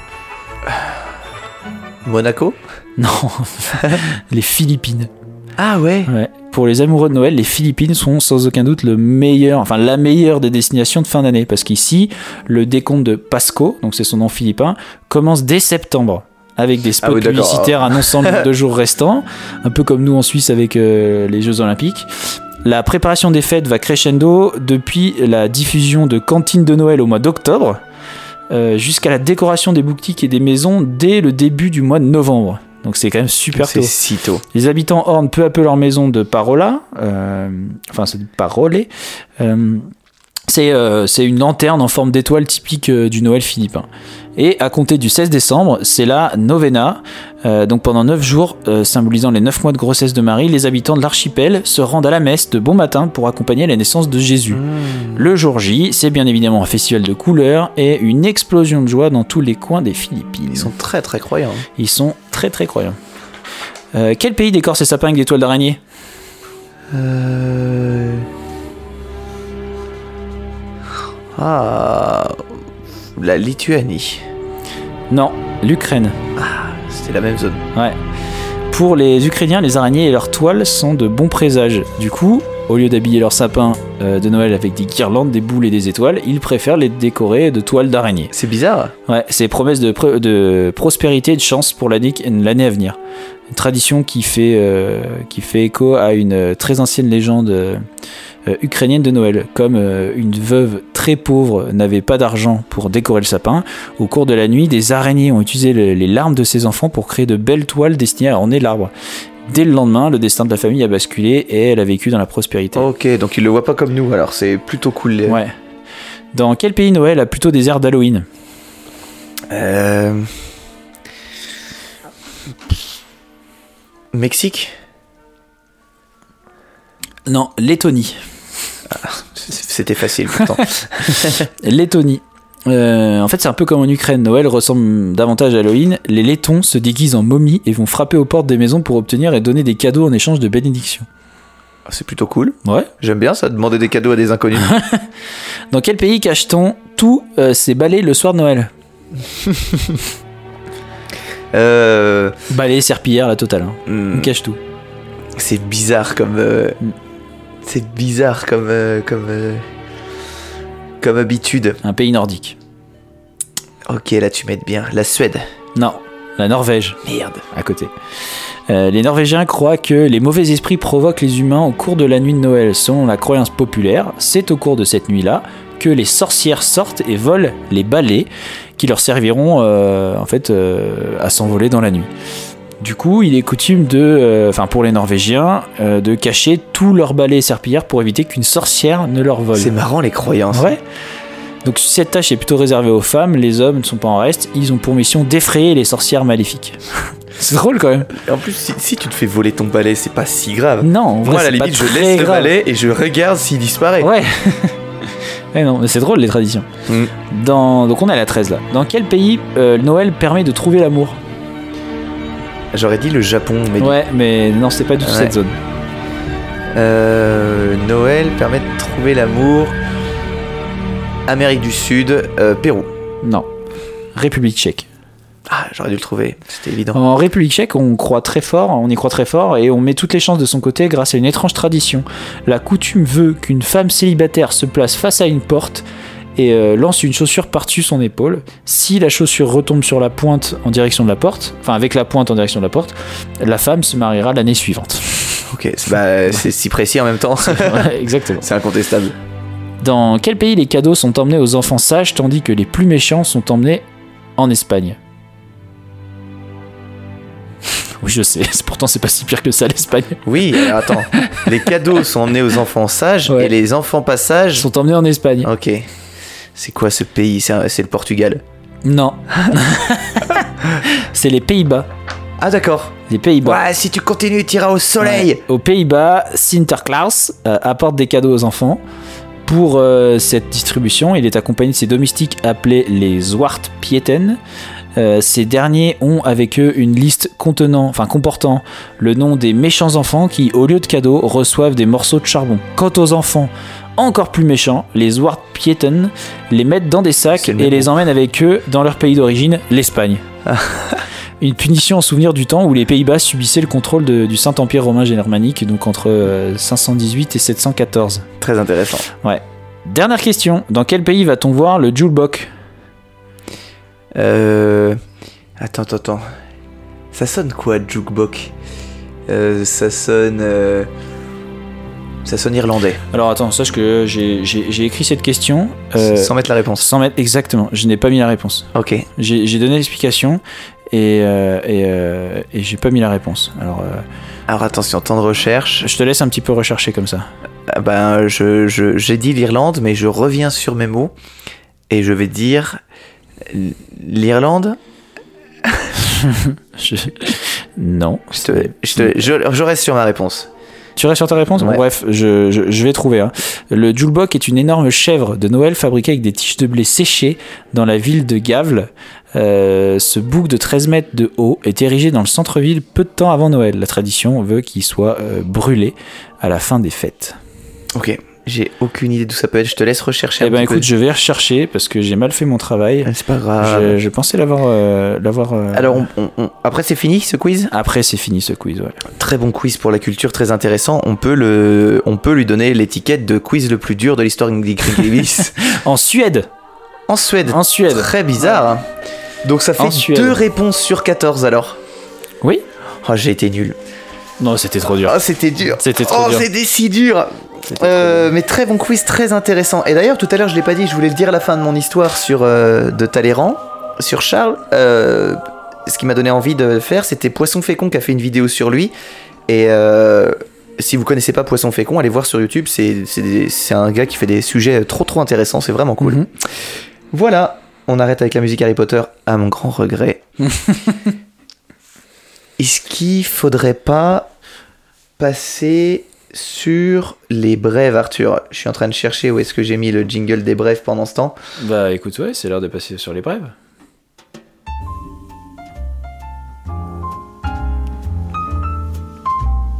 La brève du jour.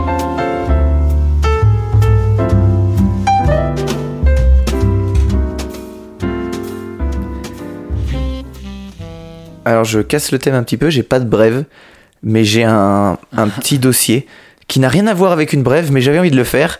Je suis tombé sur un, un, un top de nos amis de chez Topito, donc je vais te le retranscrire tel quel. hein. Euh, Là, il n'y a aucun travail de ma part, c'est je te dis ce que Topito a, a marqué, c'est très très bien. Allez voir ce que font Topito si vous vous ennuyez. C'est le site internet Des tops. pour les toilettes. C'est quand non mais quand t'es aux chiottes ou quand t'attends dans le bus, tu sais pas quoi faire. Il y a toujours un truc intéressant à regarder. Le top des acteurs qu'on, qu'on j'arrive même pas à trouver. Ils ont tout fait comme thème de toute façon. Donc, je vais te parler des, des vengeances, des, des meilleures vengeances qui se sont passées. Et tu vas voir qu'il y a des personnes euh, qui ont des petites idées un peu marrantes pour les vengeances. Par exemple, une Britannique a su garder son sang-froid quand elle s'est rendue compte que son mari la trompait. Elle n'a rien dit, puis elle s'est tranquillement dirigée vers sa collection de vinyles rares, hein, de grosse valeur. Pas la collection à 100 Mhm. ou 1000 euros, hein, la grosse, grosse collection. Et devant lui, elle a explosé un à un tous les vinyles sur le sol de la cuisine. On commence tranquille, mais tu te dis déjà, c'est pas gentil, mais en même temps, c'est de sa faute à lui. hein. Alors, la numéro 2, tu vas voir, l'histoire est dingue. C'est en 2016. Un Indien aperçoit un petit corbeau qui est pris dans un filet et il essaye de le sortir de là. Malheureusement, il arrive trop tard et l'oiseau meurt. Sauf que l'intégralité de la famille du petit corbeau, qui a assisté à la scène, se méprend et pense que c'est cet homme qui a tué le bébé. Depuis, il ne peut pas sortir de chez lui sans qu'il se fasse attaquer par Non. un corbeau en permanence. Oh là là. Et rien que lui, quand il se balade en groupe, c'est le seul à se faire attaquer par Oh là un là. corbeau. Tout le temps, Ah, dès qu'il est à l'extérieur. Ah ouais, c'est un film d'horreur. C'est génial. Pour la numéro 3, euh, la, mairie d'un bled de Californie a forcé un arboriste à payer de sa poche l'arrachage d'un poivrier qu'il avait lui-même planté il y a 30 ans. Alors lui, il est pas très content, il, aimerait bien que garder ce- ce- cet arbre, il l'aime bien, c'est lui qui l'a planté, il est joli, mais non, la mairie dit, ça dégage. Du coup, il décide de se venger. Et il a patiemment attendu, après avoir planté des graines de séquoia géant chez tous les responsables du coup. Donc tous les mecs de la mairie qui ont voté. Et notamment, il en a mis plusieurs dans le jardin du maire. Sauf qu'au bout d'un moment, bah forcément, il y a quelque chose qui pousse. Sauf que le séquoia géant a la particularité de faire d'abord d'immenses racines qui détruisent tout. Oh, trop bien. Et après, l'arbre Ouais, pousse bien. Donc une fois qu'ils s'en sont rendus compte et qu'il l'a avoué, c'était trop tard, les racines avaient déjà défoncé le terrain. Oh, c'est trop bien. Un jour, pour la numéro 4, Aline Lower Cocker, c'est une américaine, euh, tout ce qu'il y a de plus normal, se fâche contre son frère. Ça, c'est ma préférée. Mais elle est bien fâchée, hein, euh, manifestement. Puisqu'elle décide d'acheter les 262 tombes du cimetière de la ville pour s'assurer que jamais son frère ne pourra être enterré avec sa famille. Mais non. c'est la pire race, elle. Mais ça veut dire qu'il y avait un cimetière avec des tombes vides. Bah, apparemment. C'était un nouveau cimetière. Ou alors, tu sais, les tombes, elles, elles changent tous les 5, 10 ans, j'en sais rien, je dis au hasard. Ouais. Et elle, elle a racheté pour les prochaines années. Elle a racheté les deux, mais elle devait être bourrée de fric et ça- très ouais, en colère. J'allais dire, je vais être bourré de fric. Et non, non, tu ne seras pas enterré avec ta famille. Oh là. Alors, le numéro 5, si vous avez envie de vous venger des petites brutes qui vous tiraient le slip au collège, c'était Arthur qui faisait ça, voilà une piste. Pendant 16 mois, un japonais de 40 ans a envoyé, à qui c'est arrivé, hein, euh, a envoyé des colis piégés, donc euh, des culottes de vieilles, des, des, Des culottes de vieille, mais pourquoi des morceaux de sa propre, ses propres excréments, Ah. aux types qui l'ont justement fait chier quand il était au collège. Il écrivait, et c'est là où il est malin, il écrivait sur le colis une adresse au hasard qui n'existe pas. Et euh, il mettait l'adresse de l'expéditeur. Sauf que l'adresse de l'expéditeur, c'était l'adresse des brutes qui le tiraillaient. Ah, c'est si. il ne mettait pas de timbre. Et au moment où il y avait retour à leur envoyeur, parce que on n'a pas trouvé l'adresse, les gars ouvraient en disant mais j'ai pas ouvert ce colis moi. Et il y avait une grosse merde à l'intérieur. c'est trop drôle. C'est génial. Du coup, il payait pas le timbre et il faisait ça. Ça, ça devait être malin. trop marrant. La numéro 7, Tim Martins a donné le nom d'un de ses profs qui lui avait prédit qu'il ne réussirait jamais dans la vie à sa chaîne de magasins qui a cartonné. Depuis, les magasins Wetherspoons sont désormais hyper connus aux au Royaume-Uni. Il y a 800 enseignes Non. partout dans le pays et Monsieur Wetherspoons, à chaque fois qu'il se déplace, peut constater que bah il a dit de la merde. C'est trop drôle. T'as vu? Il a même pas appelé ça euh, avec son propre nom. C'est trop drôle. Il a dit le nom du prof qui m'a dit que j'arriverais à rien. La numéro 8. Un jour, Akio Hattori a la mauvaise surprise de constater qu'on lui a piqué sa selle de vélo. Ah, alors bon, la plupart d'entre nous diraient euh, je vais m'en racheter une et puis ça fait chier. Non, non, lui, il a décidé de faire payer la terre entière. Et il s'est lancé dans une, opérations de grande envergure. Il a volé toutes les selles de vélo de la ville, 159 au total, avant de se faire choper. c'est dé- débile. Il a dit, bah ok, alors si moi j'ai pas de selle, personne n'en aura. La numéro 9, Corina euh, Kavanagh, a fait construire un bâtiment de 33 étages simplement pour boucher la vue d'une famille de Buenos Aires qui ont gâché le mariage de son fils. Avant, ils avaient une superbe vue. Ils ont participé au mariage, ils ont gâché le mariage du fiston. Et elle a dit Ah, vous, vous avez gâché la fête? Je construis un immeuble de Ah, mais 33 t'auras étages. hein. Ouais, collé à votre maison. Oh, Coll- Mais t'imagines? Imagine ta, ta vie comme elle est nulle. Ah, Ah, mais je vais vous faire chier. hein. tellement triste. C'est trop triste, ces gens. C'est fou comme la rancœur, ça va loin. Ah ouais, ouais, ouais, ouais. Euh, Jennifer Fitzgerald avait quitté son mec. Alors, il était triste, euh, lui, d'avoir été quitté comme une merde, très très triste même. Au lieu d'aller casser la voiture de son ex, il dit là, je vais faire quelque chose, je vais lui acheter une voiture. Alors, C'est bizarre, hein, ta copine te quitte et toi tu lui achètes une voiture pour te venger. Ouais, sauf qu'il lui a jamais donné. Il a fait tous les papiers en son nom et il l'a garé sur le parking de l'aéroport de Chicago pendant deux ans. Oh là là. Au total, 600 amendes et 100 000 dollars de- d'amende pour euh, son ex-petite amie qu'elle a dû régler. Bon, je me doute bien qu'à un moment, t'es pas obligé de le régler, ça, et tu te ranges, tu dis non, Ouais, je pense. s'il vous plaît. Ça, c'est. La vengeance, Ah non, mais- un plat qui se mange froid. hein. Putain, Ouais, mais vraiment, les gens qui, se vengent comme Mais ça, ça coûte les, cher. les gens qui ont de la rancœur, je pense que Écoutez c'est- un épisode décrédibilise, Mais bordel. oui, ça, ça c'est pas, je dirais pas c'est des mauvaises personnes, les rancuniers. Mais à un moment, il faut, il faut s'apaiser, hein, il faut... Ah ouais. Tu te gâches la C'est vie. pas hein. bon pour vous. hein. La numéro 11, Khalil était peinard au café quand il s'est retrouvé coincé à côté de deux abrutis qui parlaient hyper fort et qui lui empiétaient son espace vital. Et il hurlait, il, il- il- vraiment il prenait de la place et puis il l'énervait. Puis lui il doit être un peu bizarre, tu vas voir. Et ils ont dit bah ouais on va monter notre société. euh, on a, ils, ils ont trouvé le nom, les deux types trouvent le nom, ils sont trop contents. Et lui tellement ils l'ont saoulé, Il a déposé le nom avant. il a déposé le nom de toutes les possibilités de le prendre et il a acheté les domaines sur internet. Et du coup, il a aucun moyen de savoir si ces types-là vont essayer de le faire. Ben ouais, mais il, il Non, sait qu'ils n'ont pas fait le faire. Euh, la 12, attention, elle est, elle est folle. Ça commence par un cauchemar administratif et ça finit, ça finit en folie furieuse. Marvin Meyer, c'est un petit commerçant sans histoire qui s'est retrouvé un peu arnaqué par la municipalité du Colorado où il vit. Celle-ci a autorisé la construction d'une entreprise de béton juste à côté de son magasin, mais vraiment juste à côté. Problème, c'est que l'usine en question l'empêche tout simplement de rentrer dans sa boutique. Il ne peut plus rentrer tellement c'est mal foutu. Et euh, bah, les clients lui non plus, c'est hyper compliqué pour rentrer. Donc il est dégoûté. Il fait des procès, rien du tout. Alors Marvin lâche l'affaire, il paye de l'argent pour les procès, ça fonctionne pas, il est dégoûté. Et pendant un an, il construit dans son jardin un bulldozer de la mort qu'il équipe de tout un tas de trucs bien destructeurs, dont des flingues. Et un beau jour de 2004, il part en ville avec son bulldozer rebaptisé Killdozer pour détruire tout un tas de bâtiments qui, euh, de tous ceux qui l'ont fait chier pendant deux ans. Donc l'usine de béton qu'il détruit avec son bulldozer, l'ancienne maison du maire, tous les commerces et les maisons des, de ceux qui ont voté la communition municipale, il se venge de tout le monde. Et au total, euh, sa vengeance coûte quand même 7 millions de dollars de dégâts. Ah, C'est lui qui va les payer. C'est lui qui va les payer. Ah, mais à un moment, t'as le temps de réfléchir à ça. Ouais. Hein, tu te dis. euh, Non, là j'ai été trop Non, loin. les gars, là, je- là, je sais que je- ça va merder. Je La vais rigoler pendant bien. 10 minutes. et derrière, ça va être la merde. Voilà, avais-tu une euh, petite brève? Ouais, j'ai une toute petite brève euh, sur un pilote de chasse. Euh, pilote de chasse qui a une particularité, c'est... Enfin, tu vas voir.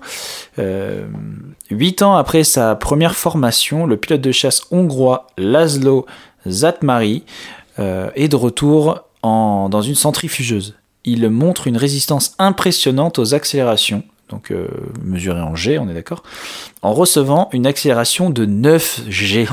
C'est Il presque le supporte record. hein. donc 9, ouais, il supporte de 9 fois le poids de son corps. Donc cette force centrifuge est si violente que certains pilotes perdent connaissance. On a déjà vu tous des vidéos de centrifugeuses de, de gars qui d'un coup euh, collapsent. Euh, ce phénomène appelé voile noire peut se produire à partir de 5G pour les pilotes non entraînés. Euh, le cerveau n'étant plus suffisamment irrigué par le sang, le pilote perd d'abord la vision puis perd connaissance. Pour éviter au maximum ces incidents, les pilotes et les astronautes portent une combinaison anti-G pendant les, les vols. Elle permet de comprimer du coup Les parties basses, voilà les mollets, les cuisses, abdomen, pour éviter que trop de sang ne descende dans le corps. À titre de comparaison, l'équipage d'Apollo 16 a subi une décélération de 9,19 G au moment de son retour dans l'atmosphère. Donc la performance du Major euh, Zatmari est donc d'autant plus impressionnante. Ouais. Il a vraiment le record de G. Et tu le vois dans le truc, il lui, dans la centrifugeuse, il y a une vidéo. Il dit euh, Ouais, tu veux, on peut aller un peu plus fort? Il est là, il tout. euh, tu sais, il se tire la Ouais. peau là, euh, du visage. Il fait des grimaces, genre, ouais. Oui, c'est bon, allez-y. Et vraiment, il est déformé par, la, par la force. Neuf Et il fois tient ton 9 poids. G. C'est dingue. Pendant 30 secondes, il est dans à 9G comme ça, avec le, il, il ressemble plus à lui-même. Il n'y a pas de risque qu'à un moment poids. tes organes se décrochent. Je pense qu'à un moment donné, si, mais peut-être que. Bon, ça se fait sur la, ça se fait si ça s'arrête brutalement ou si ça accélère brutalement. Là, c'est, c'est lancé petit à petit. Ouais, mais c'est fou. hein. Ça doit être. Il est écrasé, Mm. il a le visage, les paupières qui tombent, t'as l'impression que les yeux sont. Ah, Ouais. c'est- très bizarre. Mais il tombe pas dans les pommes. Ça doit être trop intéressant de voir comment, qu'est-ce que ça fait sur le corps. Ouais. Euh, je, je passe à ma petite rubrique Qu'est-ce qui s'est passé? Ouais. Et cet épisode sortira un 23 décembre. Donc, euh, qu'est-ce qui s'est passé un 23 décembre?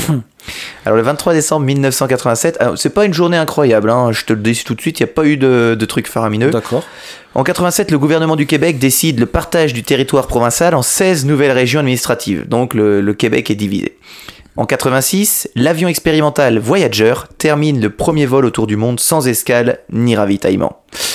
Attention, celle-ci elle va plaire à ton petit cœur. En 53, René Coty est élu président de la Ah. République française. En 1909, Albert Ier succède à son oncle Léopold et redevient le roi des Belges. On passe le bonjour à nos amis belges.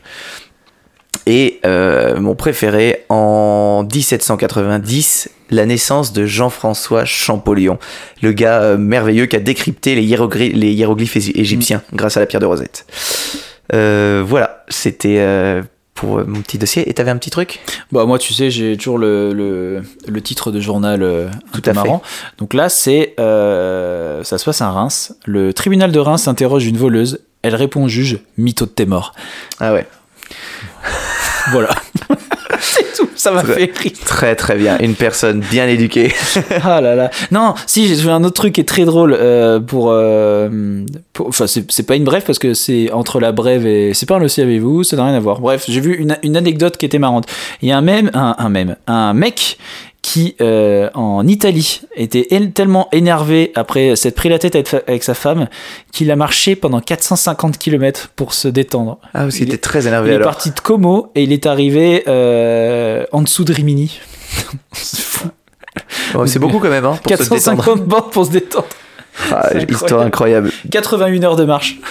Donc, je vais passer à mon le saviez-vous? Vous le savez, Hagrid. Vous le savez, nous savons, c'est d'accord, j'y sais, j'y pensais. Vous savez, les, les Occidentaux sont appréciés partout à condition qu'ils y mettent un peu du leur. Ok, le saviez-vous très simple? As-tu déjà entendu parler du lamphone Non. Le lamphone, c'est une ingénieuse technique d'espionnage qui consiste à observer les infimes variations de luminosité Dans d'une les ampoule. ampoules. Ouais. J'ai Euh, entendu parler. C'est qui- donc du coup les variations de luminosité dans les ampoules qui sont causées par les, les vibrations sonores. Et grâce à un traitement informatique, on peut reconstituer une conversation à l'or- à- qui sont à l'origine de ces variations. Et le plus étonnant, c'est que c'est utilisable à des dizaines de mètres avec un matériel qui est vraiment pas cher. C'est incroyable ça. Donc là actuellement on parle et les ampoules ont des variations. Mais ça, ça marche que t'as- si t'as une ampoule qui est pas LED, non? Je sais pas du tout. J'ai envie, j'ai- j'aurais tendance à penser que c'est halogène avec le, avec le fil euh, Ben incandescence là. ouais, il faudrait se renseigner parce que ça c'est intéressant. Ouais. Mais c'est fou. Ouais. Ouais. T'avais un le saviez-vous? Euh, non. Ah ouais, pas du tout? Non. Ok, alors euh, pas de le saviez-vous hein C'est pour ça que je t'ai dit l'autre, euh, je savais pas où la classer, donc je l'ai dit avant. Très bien.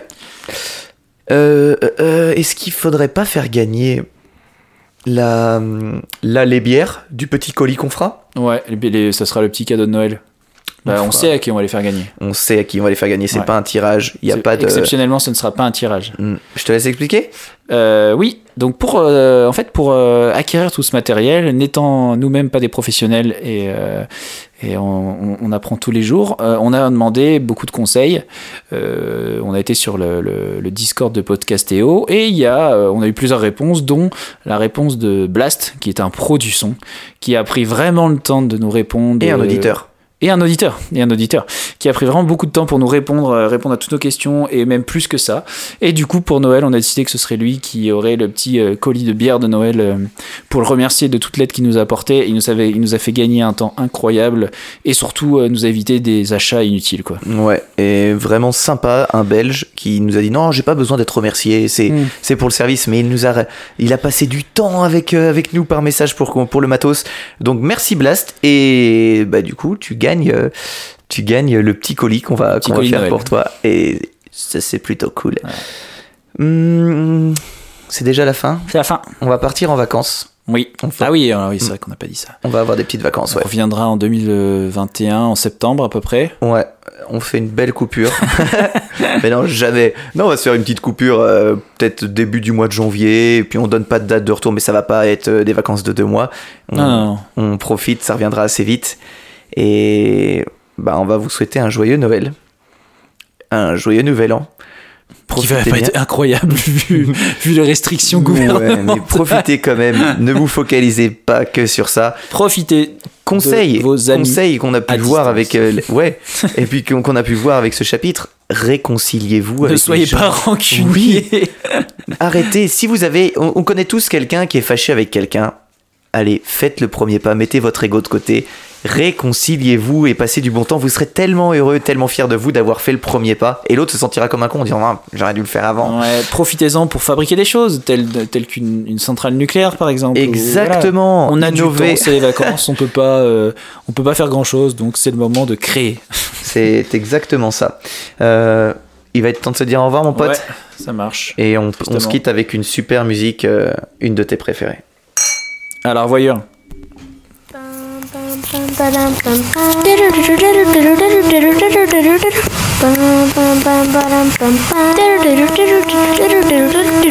t'en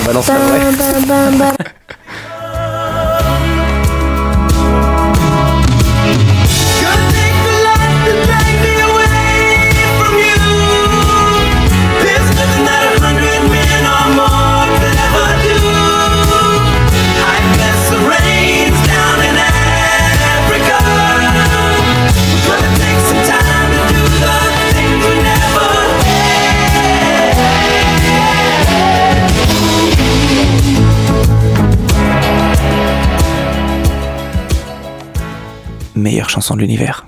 Oui, c'était bien. Retrouvez-nous pour un nouveau podcast spécial ASMR. Salut.